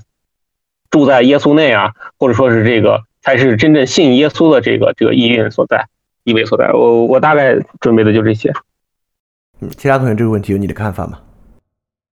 呃，我没有准备啊，但是我就刚刚听了那个爷爷说的嘛，然后我就有一个呃想法，就是关于包括永生啊、信和那个。信耶稣就是包括这个问题，就是要做的事情就是信耶稣是神的儿子。然后我这个感觉是不是就像之前以前这个罗马书里边讨论过的，或者就是因为比如说这个永生原来在伊甸园的时候，可能这时候亚当夏娃就这个事儿吧，就他们就有那个永生。然后，但是后面因为犯了罪，然后那个罪带来，然后保罗也说这个罪带来死嘛。你这个犯了罪之后，你这个永生就被，呃，就等于没有了。然后你现在信耶稣，实际上就是，呃，把重新，因为那个耶稣的宝，因为是那个耶稣的宝血，借着人的信就把这个人的罪给洗掉了，所以这个永生就。重新回到了你的身上，是不是这么一关系？我就是刚刚听的时候临时想到的。好，那我补充一下，就第一呢，确实是这样，就是罗马书里面就那个白白称义跟这个可能关系最大，也就是说，呃，我们真的不用做啥，就是因为神的恩典，借着耶稣里的救赎就白白称义，因信称义嘛，这跟旧约时代因律法称义不一样啊，呃，信就称义就完了，所以说就是白白得的，所以说信神所差来做神的工就得永生，好像就是个这么简单的事情。呃，当然这是个很麻烦的事情啊，麻烦处就在这儿。那既然我们已经得永生了，按理说，你看我们在座所有这些人，我问我里面任何一个人，你信不信？你都信，对吧？因信称义，你我们就我们就已经得永生了。按我们刚才说法，呃，我们有没有进入到那个更高的生命呢？已经进入了。那就问这个问题了，那你怎么面对现在生活中的困境呢？你看有有几个方法，第一都不重要了，这些困境，因为我是。得永生的，我根本不在意我现实的生命，现实的生命我根本是抛弃的，所以现在不管是贫穷、是困苦、是疾病，对我来讲都不重要，对吧？我就自然的这么活下去啊，保持这个持续的信仰，最后就得永生就完了。这第一。第二个方法啊，就是我生活中的困境啊，我信心特别大，这些困境手到病除都能自动解决，穷苦可以得到解决，疾病可以得到解决，全部可以得到解决。因为有神意存在，怎么这些东西我还征服不了世间的困苦吗？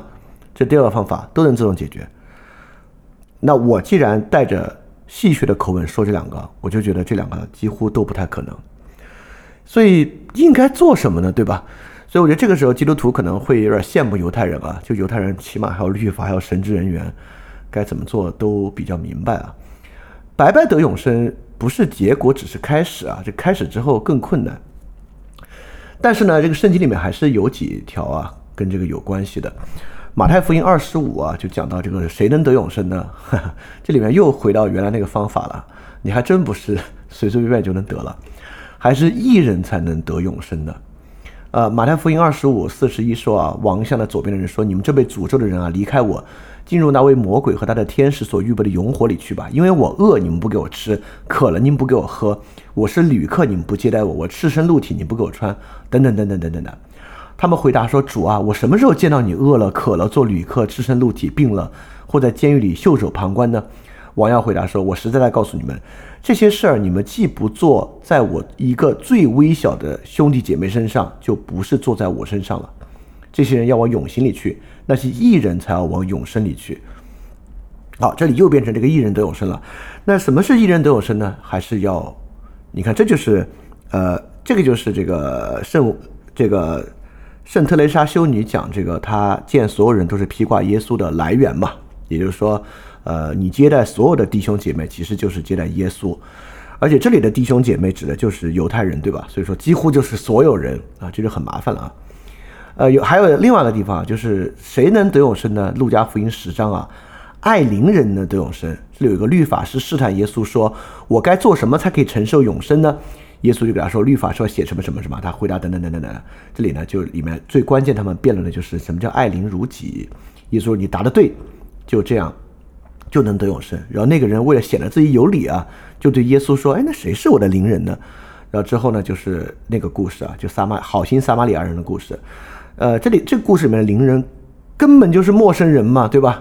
一般邻人讲的真的是你的邻人啊。这里面就是有一个人从耶路撒冷下到耶利哥去啊，呃，被打得半死，丢在路边。然后其他人偶然从路边经过，看到他，好心的撒玛利亚人救治他。所以这里的邻人其实。规则特别宽泛，压根儿就是啊，对，那还有爱仇敌，那是另外一回事了。所以律法师就说，关键就是怜悯。耶稣就对他说：“你去照样行吧。”所以这里呢，看上去啊，要要怜悯人、爱邻人呢，才能得永生。在罗马书第二章啊，也会提到永生与善功的关系啊。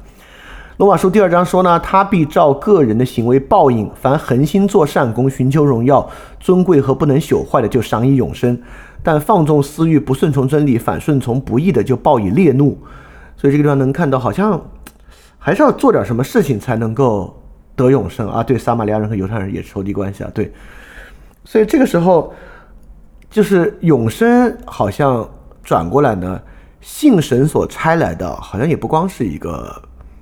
观念问题啊，好像这还是有在新约里面，它虽然没有旧约的律法，但我们之前讲罗马书也讲嘛，新约是以爱德为核心律法的，爱德就是新的律法，这是罗马书里面的原话。所以在这个地方呢，爱德是律法呢，你这话比旧约难得多得多得多。这里几乎就是爱所有人，而且要实际行为才行的。对，那当然这里面也有一个，呃，当然这个非非常非常复杂也困难了啊。但也有另外一个可能讲到这个永生和呃憎恶世上生命什么意思啊？这约翰福音十二章讲到这种抛弃，所以我们就能回来看看是不是指现现实生活都不重要啊，就等着永生就完了。呃，十二章确实在讲啊，爱惜自己生命的就丧失生命，憎恶自己在这世上生命的就能保守生命到永生，就这么一个话。但这前面呢就有撒种的比喻啊，就怎么叫憎恶自己的生命呢？他说啊，我告诉你们严肃的真理，一粒麦子若不落若不落在地里死了，仍是一粒麦子；若是死了，就结出许多粒来。所以这里死还不是指一粒麦子被雨淋了腐烂之后就永生了。所以这里。怎么叫憎恶自己的生命呢？并不是说，嗨，现在生活不重要，随便随便吧。从这个比喻来里来讲啊，还是要被撒种才行啊。就一粒麦子的好死法，还是要撒在地里变更多麦子才是好死法，而不是一粒麦子随便淋了雨烂了就就完了。对，所以说，呃，什么叫做神的工作，还是有好多好多事情要去做的。这里信神所差来的，也就是说，信神所差来的包含了。刚才所讲的这些行善的部分、爱邻人的部分、义人的部分、接待所有人都像耶稣基督的部分，可能包含在信神所差来这个命令之里面。呃，所以说还还还就是做神的功，就是就是做到这些，可能才算是信神所差来的。所以是一大堆要做的事情。啊，这是我对这个信神所差来的就是做神的功的理解，它就是白白称义，啊，而而且很有可能啊，就是你就算做不到这些，因为我觉得没有人能够完全做到这些啊，你就是做不到这些，你也能得救。我们还有全体救赎论的，你不信都能得救，还别说信不信了。当然也有拣选论啊，拣选之后就能得救，对吧？就是你要不被拣选，你可能忙一辈子也没也也也也也没用。这个预定救赎论等等都有啊，所以说。谁能得救赎，就是一个很麻烦的事情，啊，就是你要是最侥幸啊，就是什么都不做，全体得救；你要是最残酷呢，就是预定救赎，你做再多也没有用，没拣选你就是没拣选你。当然，你也可以说，只要我们信了就被拣选，所以说做好做坏都能得救，就是你这辈子赖下去，最后反正也能得永生，你就已经得永生了，不用等到最后了，现在就得了。当然，你也能够激励自己，稍微再做得好一点啊。对，做好一点的，兴许啊，但是从马太福音来看，跟德永生还是有关系的。就做的不好，还是要下地狱的，是很麻烦的一个事情。这是这是我对这个问题的一些看法。啊，其他同学对这个什么叫做信神所差来就是做神的功，还有你的看法吗？呃，我就忽然间想到，就想到那一句啊，就是那个，呃，那个，我我忘了是哪一段，就是那个，呃。犹那个呃，希腊人求智慧，然后犹太人求神迹，然后我们基督徒求的是这个十字架上的耶稣嘛。然后就是，就在这一句话里面，他其实这个呃说这个啥呃说这个十字架上上的耶稣的这个形象，呃就说是我们效仿耶稣，效仿的啥呢？效仿的是耶稣这个背起那个背起这个十字架嘛，十字架相当于罪，然后耶稣本身是没有罪的，然后这个他背的这个十字架其实是全那个全世界。的这个人类的罪嘛，然后这个我们效仿耶稣，呃，做艺人，其实呃，在某嗯，就是在在在这个意义上，其实是这个要背负起他人的罪，然后去承担他人的罪，啊，就是通过承担他人的罪，然后我们可以成为艺人。我大概想到的就是这些。对启正引的这句话很有意思啊，这应该是《哥林多前书》那里讲的，就是。他他他他他他说两个，就是希腊人是求智慧，然后犹太人是犹太人是求啥来着？呃，犹太人啊，对，是求神迹。呃，那里讲这个基督徒求的是愚笨的道理，就是世人智慧不能承受，然后也不是犹太人那个，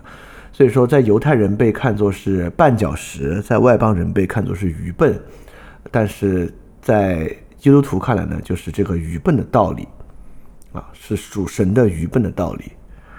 对，所以什么是属神的愚笨的道理啊？这这也是一个仿佛要有智慧才能够理解的东西。对，我就补充启真的一句啊，就那里有个愚笨的道理的话。啊，关于这个呃，关于这个信神所差来的是神做的功，大家还有什么要说的吗？没事啊，这之后几个问题还都是围绕这个问题反复讲啊。那我们就看下个问题啊，下个问题就是那个为什么这些人听了耶稣的话就离去了？也就是我们刚才所讲这套永生啊、愚这个愚笨的道理，大家为什么接受不了？这里面好多人听听听就知道啊，很多门徒听了耶稣话就离去了啊。这个问的问题的人是王问的，王说：“是因为耶稣说吃我肉的人要因我活着，这话过于离奇嘛？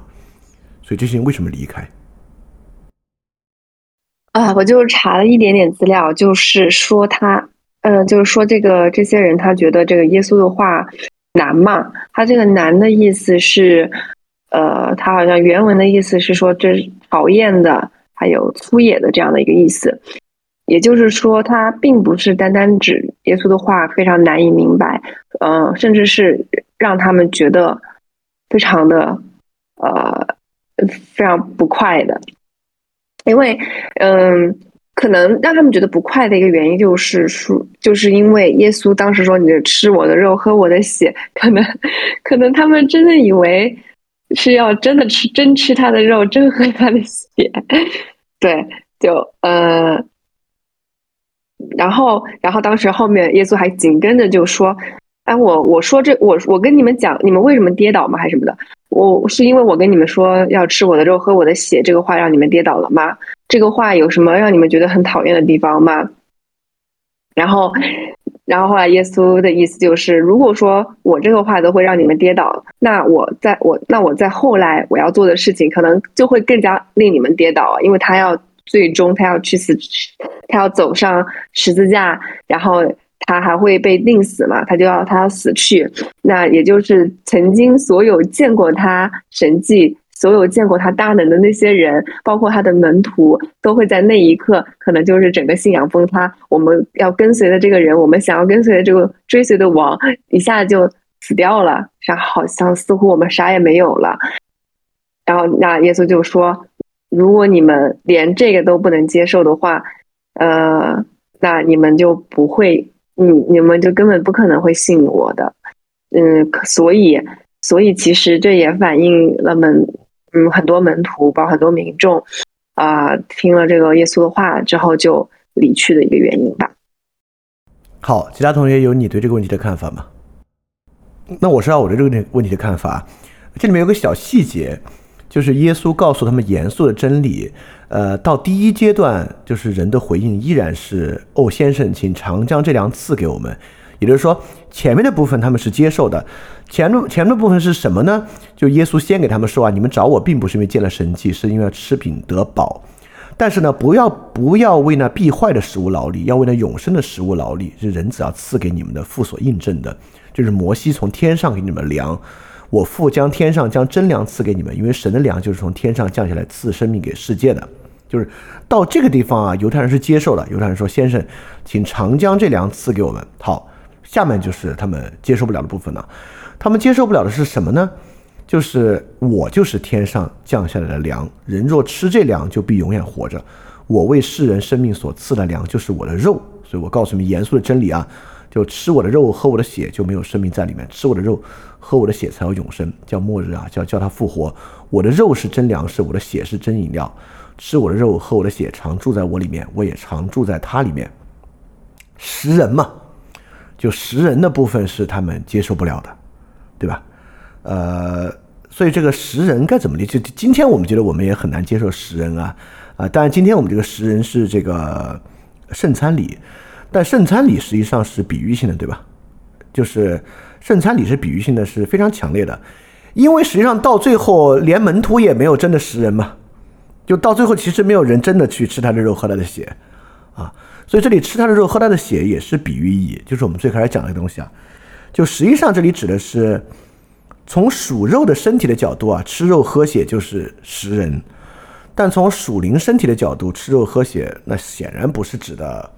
食人的这个意义了，就是指的一个别的东西啊，呃，接受与他的，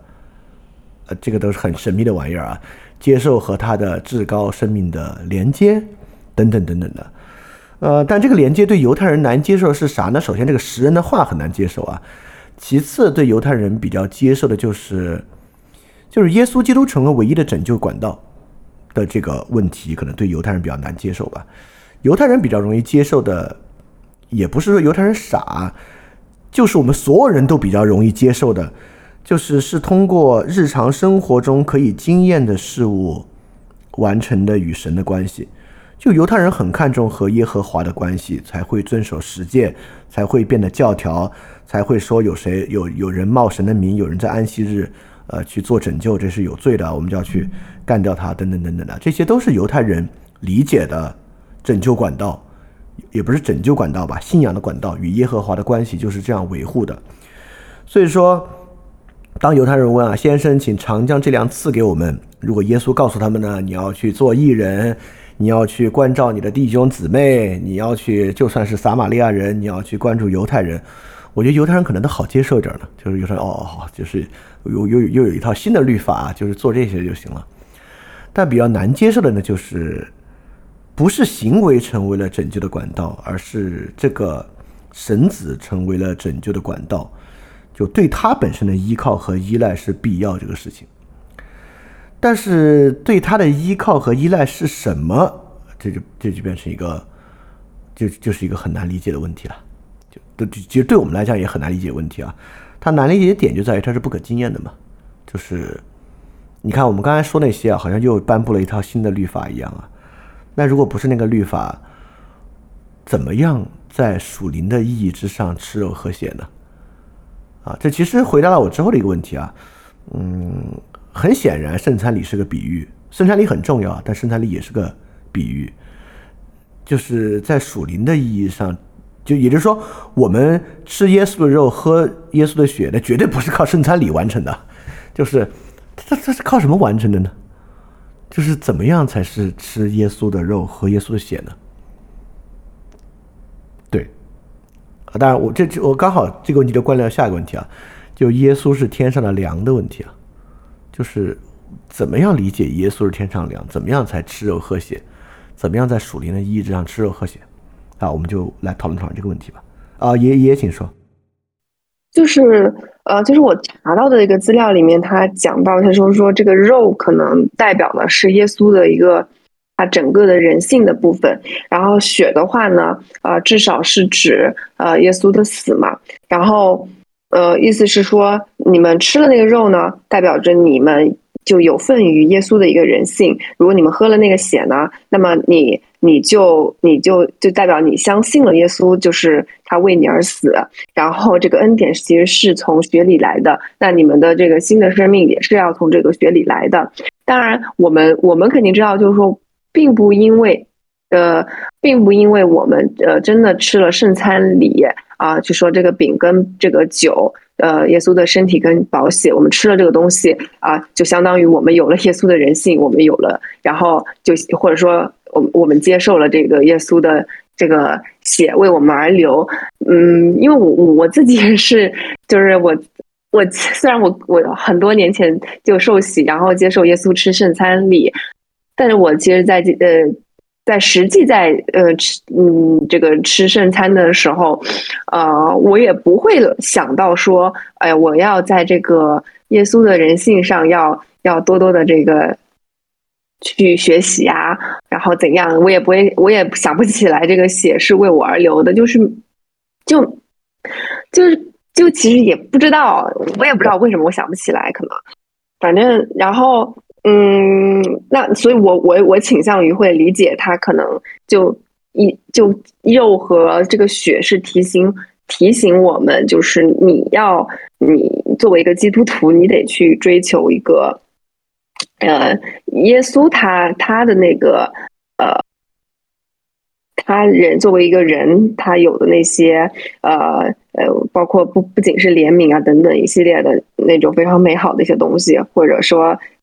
以及去理解他怎么作为一个人的，然后，然后以及你要去理解他这个他的这个血。然后他从死里复活，我们我们对我们来说，这个为我们流血这件事情，呃，是是真的关系到我们的一个新的生命这件事。然后以此来承认，他确实是我们生命中的一个粮，我们确实是在在他的里面才能够得着生命当中最需要、最最需要的的那种供应。我对，这是我的一一点回答。那这这一点回答我就补充一小句啊，就是吃喝之后，实际效果就是我常住在它里面，它也住在我们里面。呃，从呃属肉生活这个食人角度来讲，当然你把这肉吃下去它，就在你身体里面，营养消化之后成为你的一部分，对吧？呃，所以说属灵吃喝什么能导致他常住在我们里面，我们也住在他里面，就怎么理解这个话，可能是理解灵粮里面。特别重要的一个，呃，我我再往前补充一小句，就是，呃，这个似乎是比旧约人与神的关系近得多得多的关系啊。在旧约里面，神给人颁布的是一套律法，对吧？这个律法，呃，神跟人的关系还是一个，呃，也不是说隔离吧，就是你是你，我是我的一个关系啊。我是对你有权柄的，所以我颁布一个律法，你实施，呃，我能够支配你的生活，然后。我就能够给你好处，等等等等的，或者这就是公益吧，就算是你自己遵守，也是遵守这个。但新约呢，这个生命关系近的多得多得多得多，就变成了他就成为了我们，我们就成为了他，就要成为一个这样的一个关系。当然这就变得难理解的多了，这也就是这样。OK，呃，Stella，请说。嗯，我想回答那个。住的问内住的问题，就是 这个问题。我的理解是从大的角度来说，嗯，从更大的角度来说，就是独立的人组成教会，然后教会是肢体，这个是一种住的关系，就是我们在它里面的关系。然后从更小一点的角度来说，我对，呃，就是他住在我里面。的理解一直都是，更多的是说圣灵，嗯，已经作为我们的一部分，呃，也不能叫做已经作为我们的一部分，就是说我们在召唤他的时候，他可以帮助提醒我们用各种不同的方式，这种就是呃具体体现是这样的，所以这个，嗯，就是是。借助圣灵实现的，在在更小的层面的这个这个内住，然后嗯，就包前面那个问题说相信他所拆来的，就是我不是一直在呃上两周说这个，对于我来说，这个意思就是说相信就是真理。哦，原来真理不是某句话，也不是也不是说。呃，他上了十字架，这个是就是耶稣为我们上了十字架，这一个是单独的事迹，而是相信一个人。呃，当然这个不一定对啊，我只是说我我的启发是这样的，其实就是信他拆他来的，就是神神做的工，就是就是在相信这个人，或者说相信这一位吧，因为他是神嘛，你也不能只说他是个人，相信这一位，呃，就是这。但是这个其实话听着非常简单啊，但是它包含很多方面。就是我还是可能拿这个什么来比喻比较感觉会稍微恰当一点，就还是谈恋爱。就是你肯定是知道了很多关于他的嗯特质啊，或者是嗯想法吧。就是所谓的这个产生了无花果时刻，你开始要相信他，对吧？然后你随着你自己，就是和他这个在生活中的试炼，然后你明白了更多的关于他这个人的人格是什么样的。当然了，我意思就是说，比如说我们读经也好，生活中自己的事情，嗯，跟他的我在我看来都是一个跟神的交流，然后你会渐渐的学会。明白哦，他是什么意思？什么叫信靠？就是各通过各种各样的方式，去去相信这个人，然后你生活中各个方面，就是相信这一个人，或者说相信这一位，包含着真的是生活中的各个方面，而且也不是。嗯，一蹴而就的，就不是说你今天知道了这个，你就你就完事儿了，肯定不是，就是是就好像是就像是健身一样，你的你的信你的理念也好，会越来越完备，但是你不同阶段，你的你的这个所谓的这种试验也好啊，或者是你要提升的部分吧，就是又不一样，然后你对他的理解又。更深一步，然后你的生命又成长了一点。拿一个，我觉得拿一个就是，嗯，不是基督徒的普通的呃人，更好的能接受的方式来讲的话，就是呃，就是所所谓的这个呃追求追什么叫做追求？哎，那个原话是什么来着？就是刚刚咱们也提到的，反正就是。嗯，我我觉得主主要就是人格的成熟跟发展，而不是某一个特别特别具体的呃目标。呃，我没有其他的了。好，其他同学就是对这个问题还有你的看法吗？呃，这个没有没有，我我没有那个准备这个问题，然后那个。呃，刚才不是小李老师说这个吃耶稣的血喝耶稣呃吃耶稣的肉喝耶稣血是一个是一个比喻吗？但是这个在在天主教里不认为它是个比喻啊，认为饼和酒不是象征耶稣的体和体血，而是就是耶稣的体血，就是在那个圣餐放到嘴里的那一刻，它就变成了这个呃耶稣的体血，然后那个啥。甚至在这个天主教里面，有一个那个啥，有有有有有一类神迹啊，就是这个特别虔诚的人，然后吃那个啥，在圣餐礼里面那个啥，嘴里的这个饼忽然间就变成了这个真的血和肉，然后这个呃，原来这个在教会里还发过一本小小册子，然后里面都是嗯这类神迹，然后那个啥里面的照片都是嘴里血肉模糊的 图片，然后。这个希望以后这个教会能够吸收这个生物学家，然后这个如果再发生这样的神神迹呢，看能不能给这个主耶稣做个生物测序，那个啥，嗯，就是 DNA 测序啊。这个，嗯，这个还有就是，呃，这里说这个，呃，吃血，那个对对吃肉喝血，然后那个。他所用的这个“吃”这个字，原意是咀嚼的意思。呃，然后这个在这个解经解经的这个解释里面说，为什么要用“咀嚼”这样一个词来描述来写吃呢？就是体现这个吃的是耶稣在强调吃的真实性，就是真的是在吃肉和血。呃，还有就是这个我们这里说到这个吃耶稣的这个肉喝耶稣血，这个“血肉”这个词在。呃，约翰福音的第一章里面其实就出现了，这个血肉是怎么来的呢？是圣言成了血肉，就是在某种意义上吃血喝肉其实就是吃吃吃圣言，就是包括那个我们在往后可以看到经文里也提到，呃，我们是怎么样活在耶稣内？是那是活在耶稣的话里，就是活在耶稣内。呃，所以这个我觉得这里的吃血喝肉，呃，这个血肉可能还真跟这个。证言有关系，跟那个耶稣的话有关系，包括前面我们看那个那个王晨，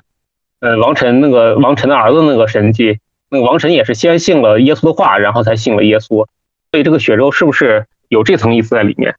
呃，我准备的内容大概就这些。哦，对，我特别认可启正说这个就是圣言啊，呃，而且我还给他找到一些经文做佐证。我们学过的这个尼哥底母那里啊，耶稣就说：“我实实在在的告诉你们，那听我话又信差我来者的，就有永生，不至于定罪。”在约翰一书里面，约翰把它扩展为约约翰一书二章，就说：“至于你们，务要将那从起初所听见的长存在心里。你们若将从起初所听见的长存在心里，就必住在子里面，也就必住在父里面。”就是他自己给我们的应许永生了。所以说，这里关键还就是话，呃，就是如果用很阐释学的方法来讲啊，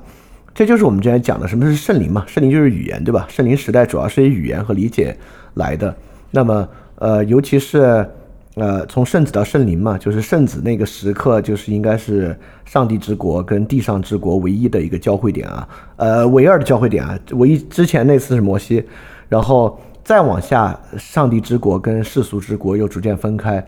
那么，呃，上帝之国在世俗之国的投影是圣灵啊，我们得永生呢都是靠圣灵，包括加拉太书也有说到这个得永生叫要顺着圣灵撒种，就从圣灵里收永生。顺着肉体撒种的就要败坏，当然加拉太书也说啊，所以我们要做善功，不可丧志啊，等等等等的。所以说从这个角度来讲，可能这里面很关键的就是听他的话，从所听见的长存在他心里。所以说这里包括刚才呃启正讲的，为什么是可能吃是咀嚼，当然这是很阐释很阐释了。就为什么吃是咀嚼呢？就是。呃，理解这个事儿与咀嚼其实是有很类似之处的，它是需要需要一个过程，需要你看我们平时呃，甚至这个在我们的用语中都是正常的语法。我们说你咂摸咂摸那个话话的意思，对吧？咂摸咂摸其实这个词是或者我们品味品味那个话的意思，我就不用这种北方方言啊。Anyway，我们其实把对于话语的理解和对于食物的品味，根本就是在我们的日常用语中根本就是一套事儿嘛。所以说，我认为，啊，这里吃肉喝血本身，呃，很大程度上讲的就是，就是我们现在做的事情，也是我们平时在生活中遇到事儿，然后去咂摸咂摸，哦，这事跟，跟那个圣经到底的关系是啥？可能很大程度上说是这个事儿，我觉得这个可能是比较重要的一个事情吧。咂摸咂摸什么意思？就是品味品味，品品那个味道的意思。对，这是北方方言啊。对，然后这是我对这个天上的粮，我们怎么咂摸咂摸这个天上粮的这个味道的理解啊？就是刚，我就刚才启人说那个，我我特别认可那个，这个这个可能可能圣言本身是里面至关重要的部分。好，关于这个天上的粮以及这个门徒为什么接受不了吃肉喝血这个问题啊，就关于吃肉喝血这个问题，大家还有什么想说的吗？啊，三三提供了一个耸人听闻的事实啊，就是这个这个神迹，这个称之为真实血肉的神迹，还有真的有生物学家采样研究，还是 A 型血啊？对，所以像我这种其他血型的，可能在这个灵命上就要稍微差一点儿。所以应该有另外一个神迹，对吧？如果真的是 A 型血的话，有另外神迹，就是你信仰了一段时间之后再采血，你血型变了，你变成 A 型血了，就说明主已经住在你里面了。会不会有这么一个神迹？但这是我开玩笑的。OK，那我们看下个问题啊，那就跳过关于圣餐礼的问题啊。其实我们刚才已经讲过了，当然圣餐礼也很重要啊。就是虽然它是个比喻，就启正好像都没有认为就真的是在吃那个肉喝那个血啊，应该应该是比喻为多一点。好，我们回答最后一个问题啊，最后问题其实也好回答一点，就是为什么只有彼得在这里回答了耶稣的问题啊？你看耶稣对十二门徒是说你们也要去吗？西门彼得回答说主啊，你有永生之道，我们还归从谁呢？啊，我们已经信了，就知道你是神的圣者。这是 Maple 问的啊。就是耶稣对十二门徒提问啊，为什么彼得回答？彼得的重要性是什么？彼得，我们如何理解彼得这个人？好，这个问题谁要回答吗？好，这个问题我我我我准备了一点点啊，就是第一，彼得这个名字啊，在当时就有石头的意义，所以彼得在最开始啊，被认为是教会的磐石。呃，在马太福音十六十八，耶稣对彼得说：“我告诉你，你是彼得，我要把我的教会建在这磐石之上。”我觉得这是彼得名字的意义啊。所以彼得在初期教会之中呢，确实非常重要。彼得呢是初期教会的磐石。呃，我我我我我我没我没有什么其他可讲，但我可以说几个我搜出来这个彼得的一个言行啊。呃，三次否认主的就是彼得，就彼得坚称啊，永远不会背叛耶稣。但耶稣预言他三次不认主，他还真还真就三次不认主。但在这之后呢，彼得也深感悔意啊。可能呃，正是因为这个原因，呃，三次不认主代表了彼得虽然作为教会磐石，但也身上有人的软弱。但在这之后呢，他依然领受了这个重建教会的使命啊，就是在耶稣升天之后复活之后，耶稣呃问彼得是否爱他，然后也是问了三次啊，彼得都做了好的回答，并且指示去牧养他的羊。所以说这三次呢是对之前的那个赎罪。所以彼得呢也是初期教会特别重要的这个领导者啊，在这个使徒行传主要就是很大程度上就是写他，呃，所以说彼得在早期教会中呢确实很重要，呃，而且最早期的与耶稣的关系之中啊，彼得、雅各和这个约翰被认为可能是关系最近的一些圣徒啊，包括这个克西马尼园的祷告啊，就主要是他们三个在听。然后彼得有点像子路，说实话，就彼得也是快人快语，然后在水上行走喊出来的也是彼得，然后见到耶稣被捕时拔剑要捍卫耶稣的也是彼得，对彼得看上去是一个有点像这个孔子的门徒子路一样的一个角色，是一个很核心的角色。所以说，呃，彼得作彼得作为教会磐石，呃，如果我我我我接下来是我纯纯阐释的部分啊。呃，所以彼得是什么样的人呢？彼得是一个，他为什么作为教会磐石磐石呢？包括这里为什么是他回答？彼得确实是一个多做多说的人。当然啊，因为他多做多说，所以彼得也有多错的部分，他有出口冒失的部分，也显出好像彼得信心不足的证据非常非常多。所以说，彼得是一个多做多说的人。所以如果这里彼得跳出来说：“哎，我我来回答。”但回答可能是这这里回答是好的，在其他上回答是不好的，所以多做多说很重要。所以说参加这个 FSTD 的同学们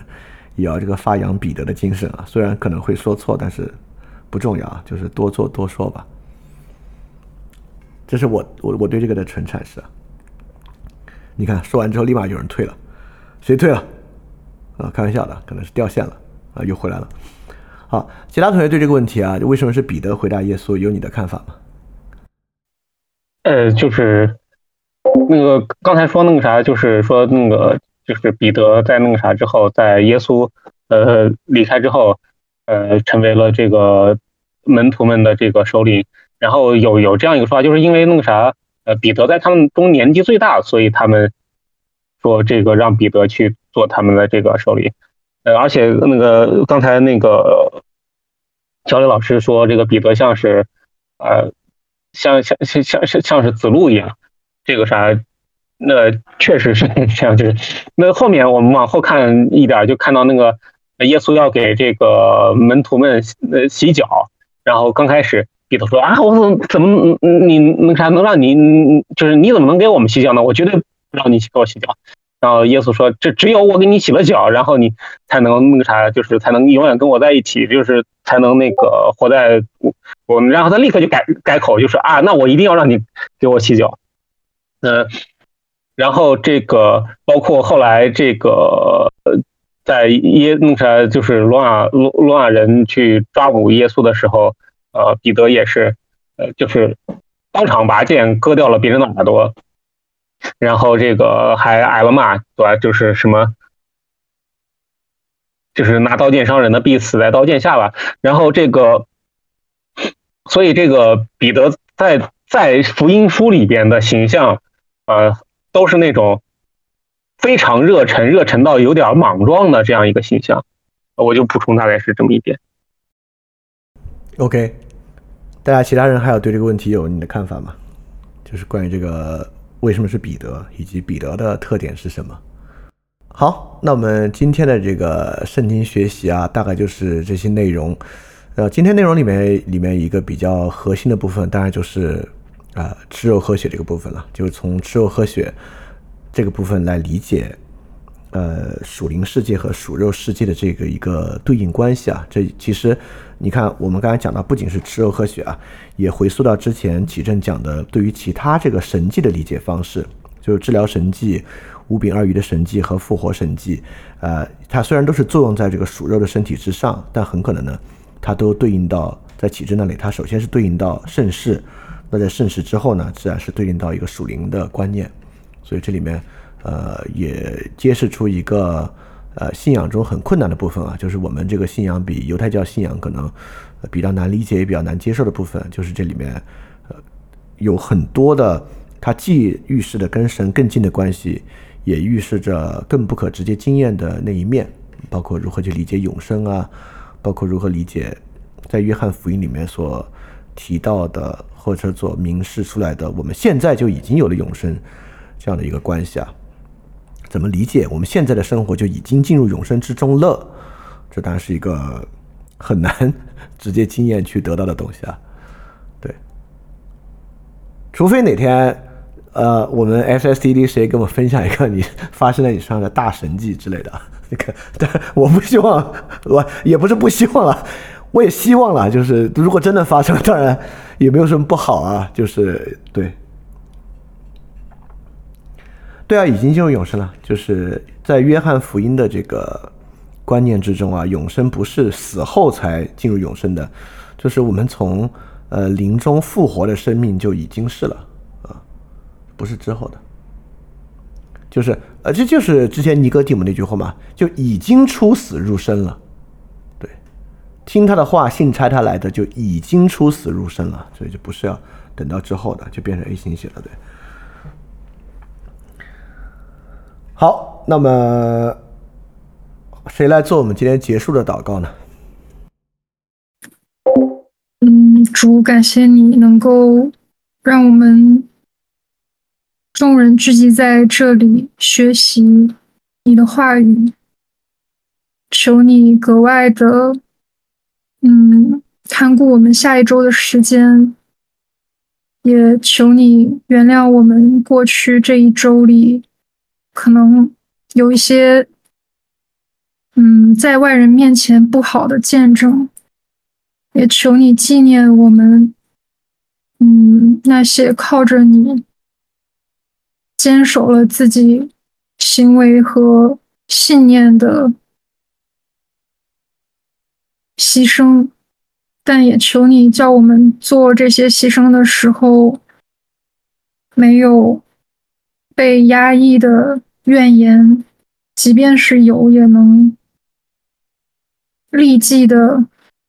停止或是转念。求你时时刻刻用圣灵提醒，嗯，我们阻止我们堕落的念头，叫我们随时的信靠你。就明白了你永生的道理。求你让我们学会靠着你去过更好的生活。这样的祷告是奉我主耶稣基督得胜的名，阿门。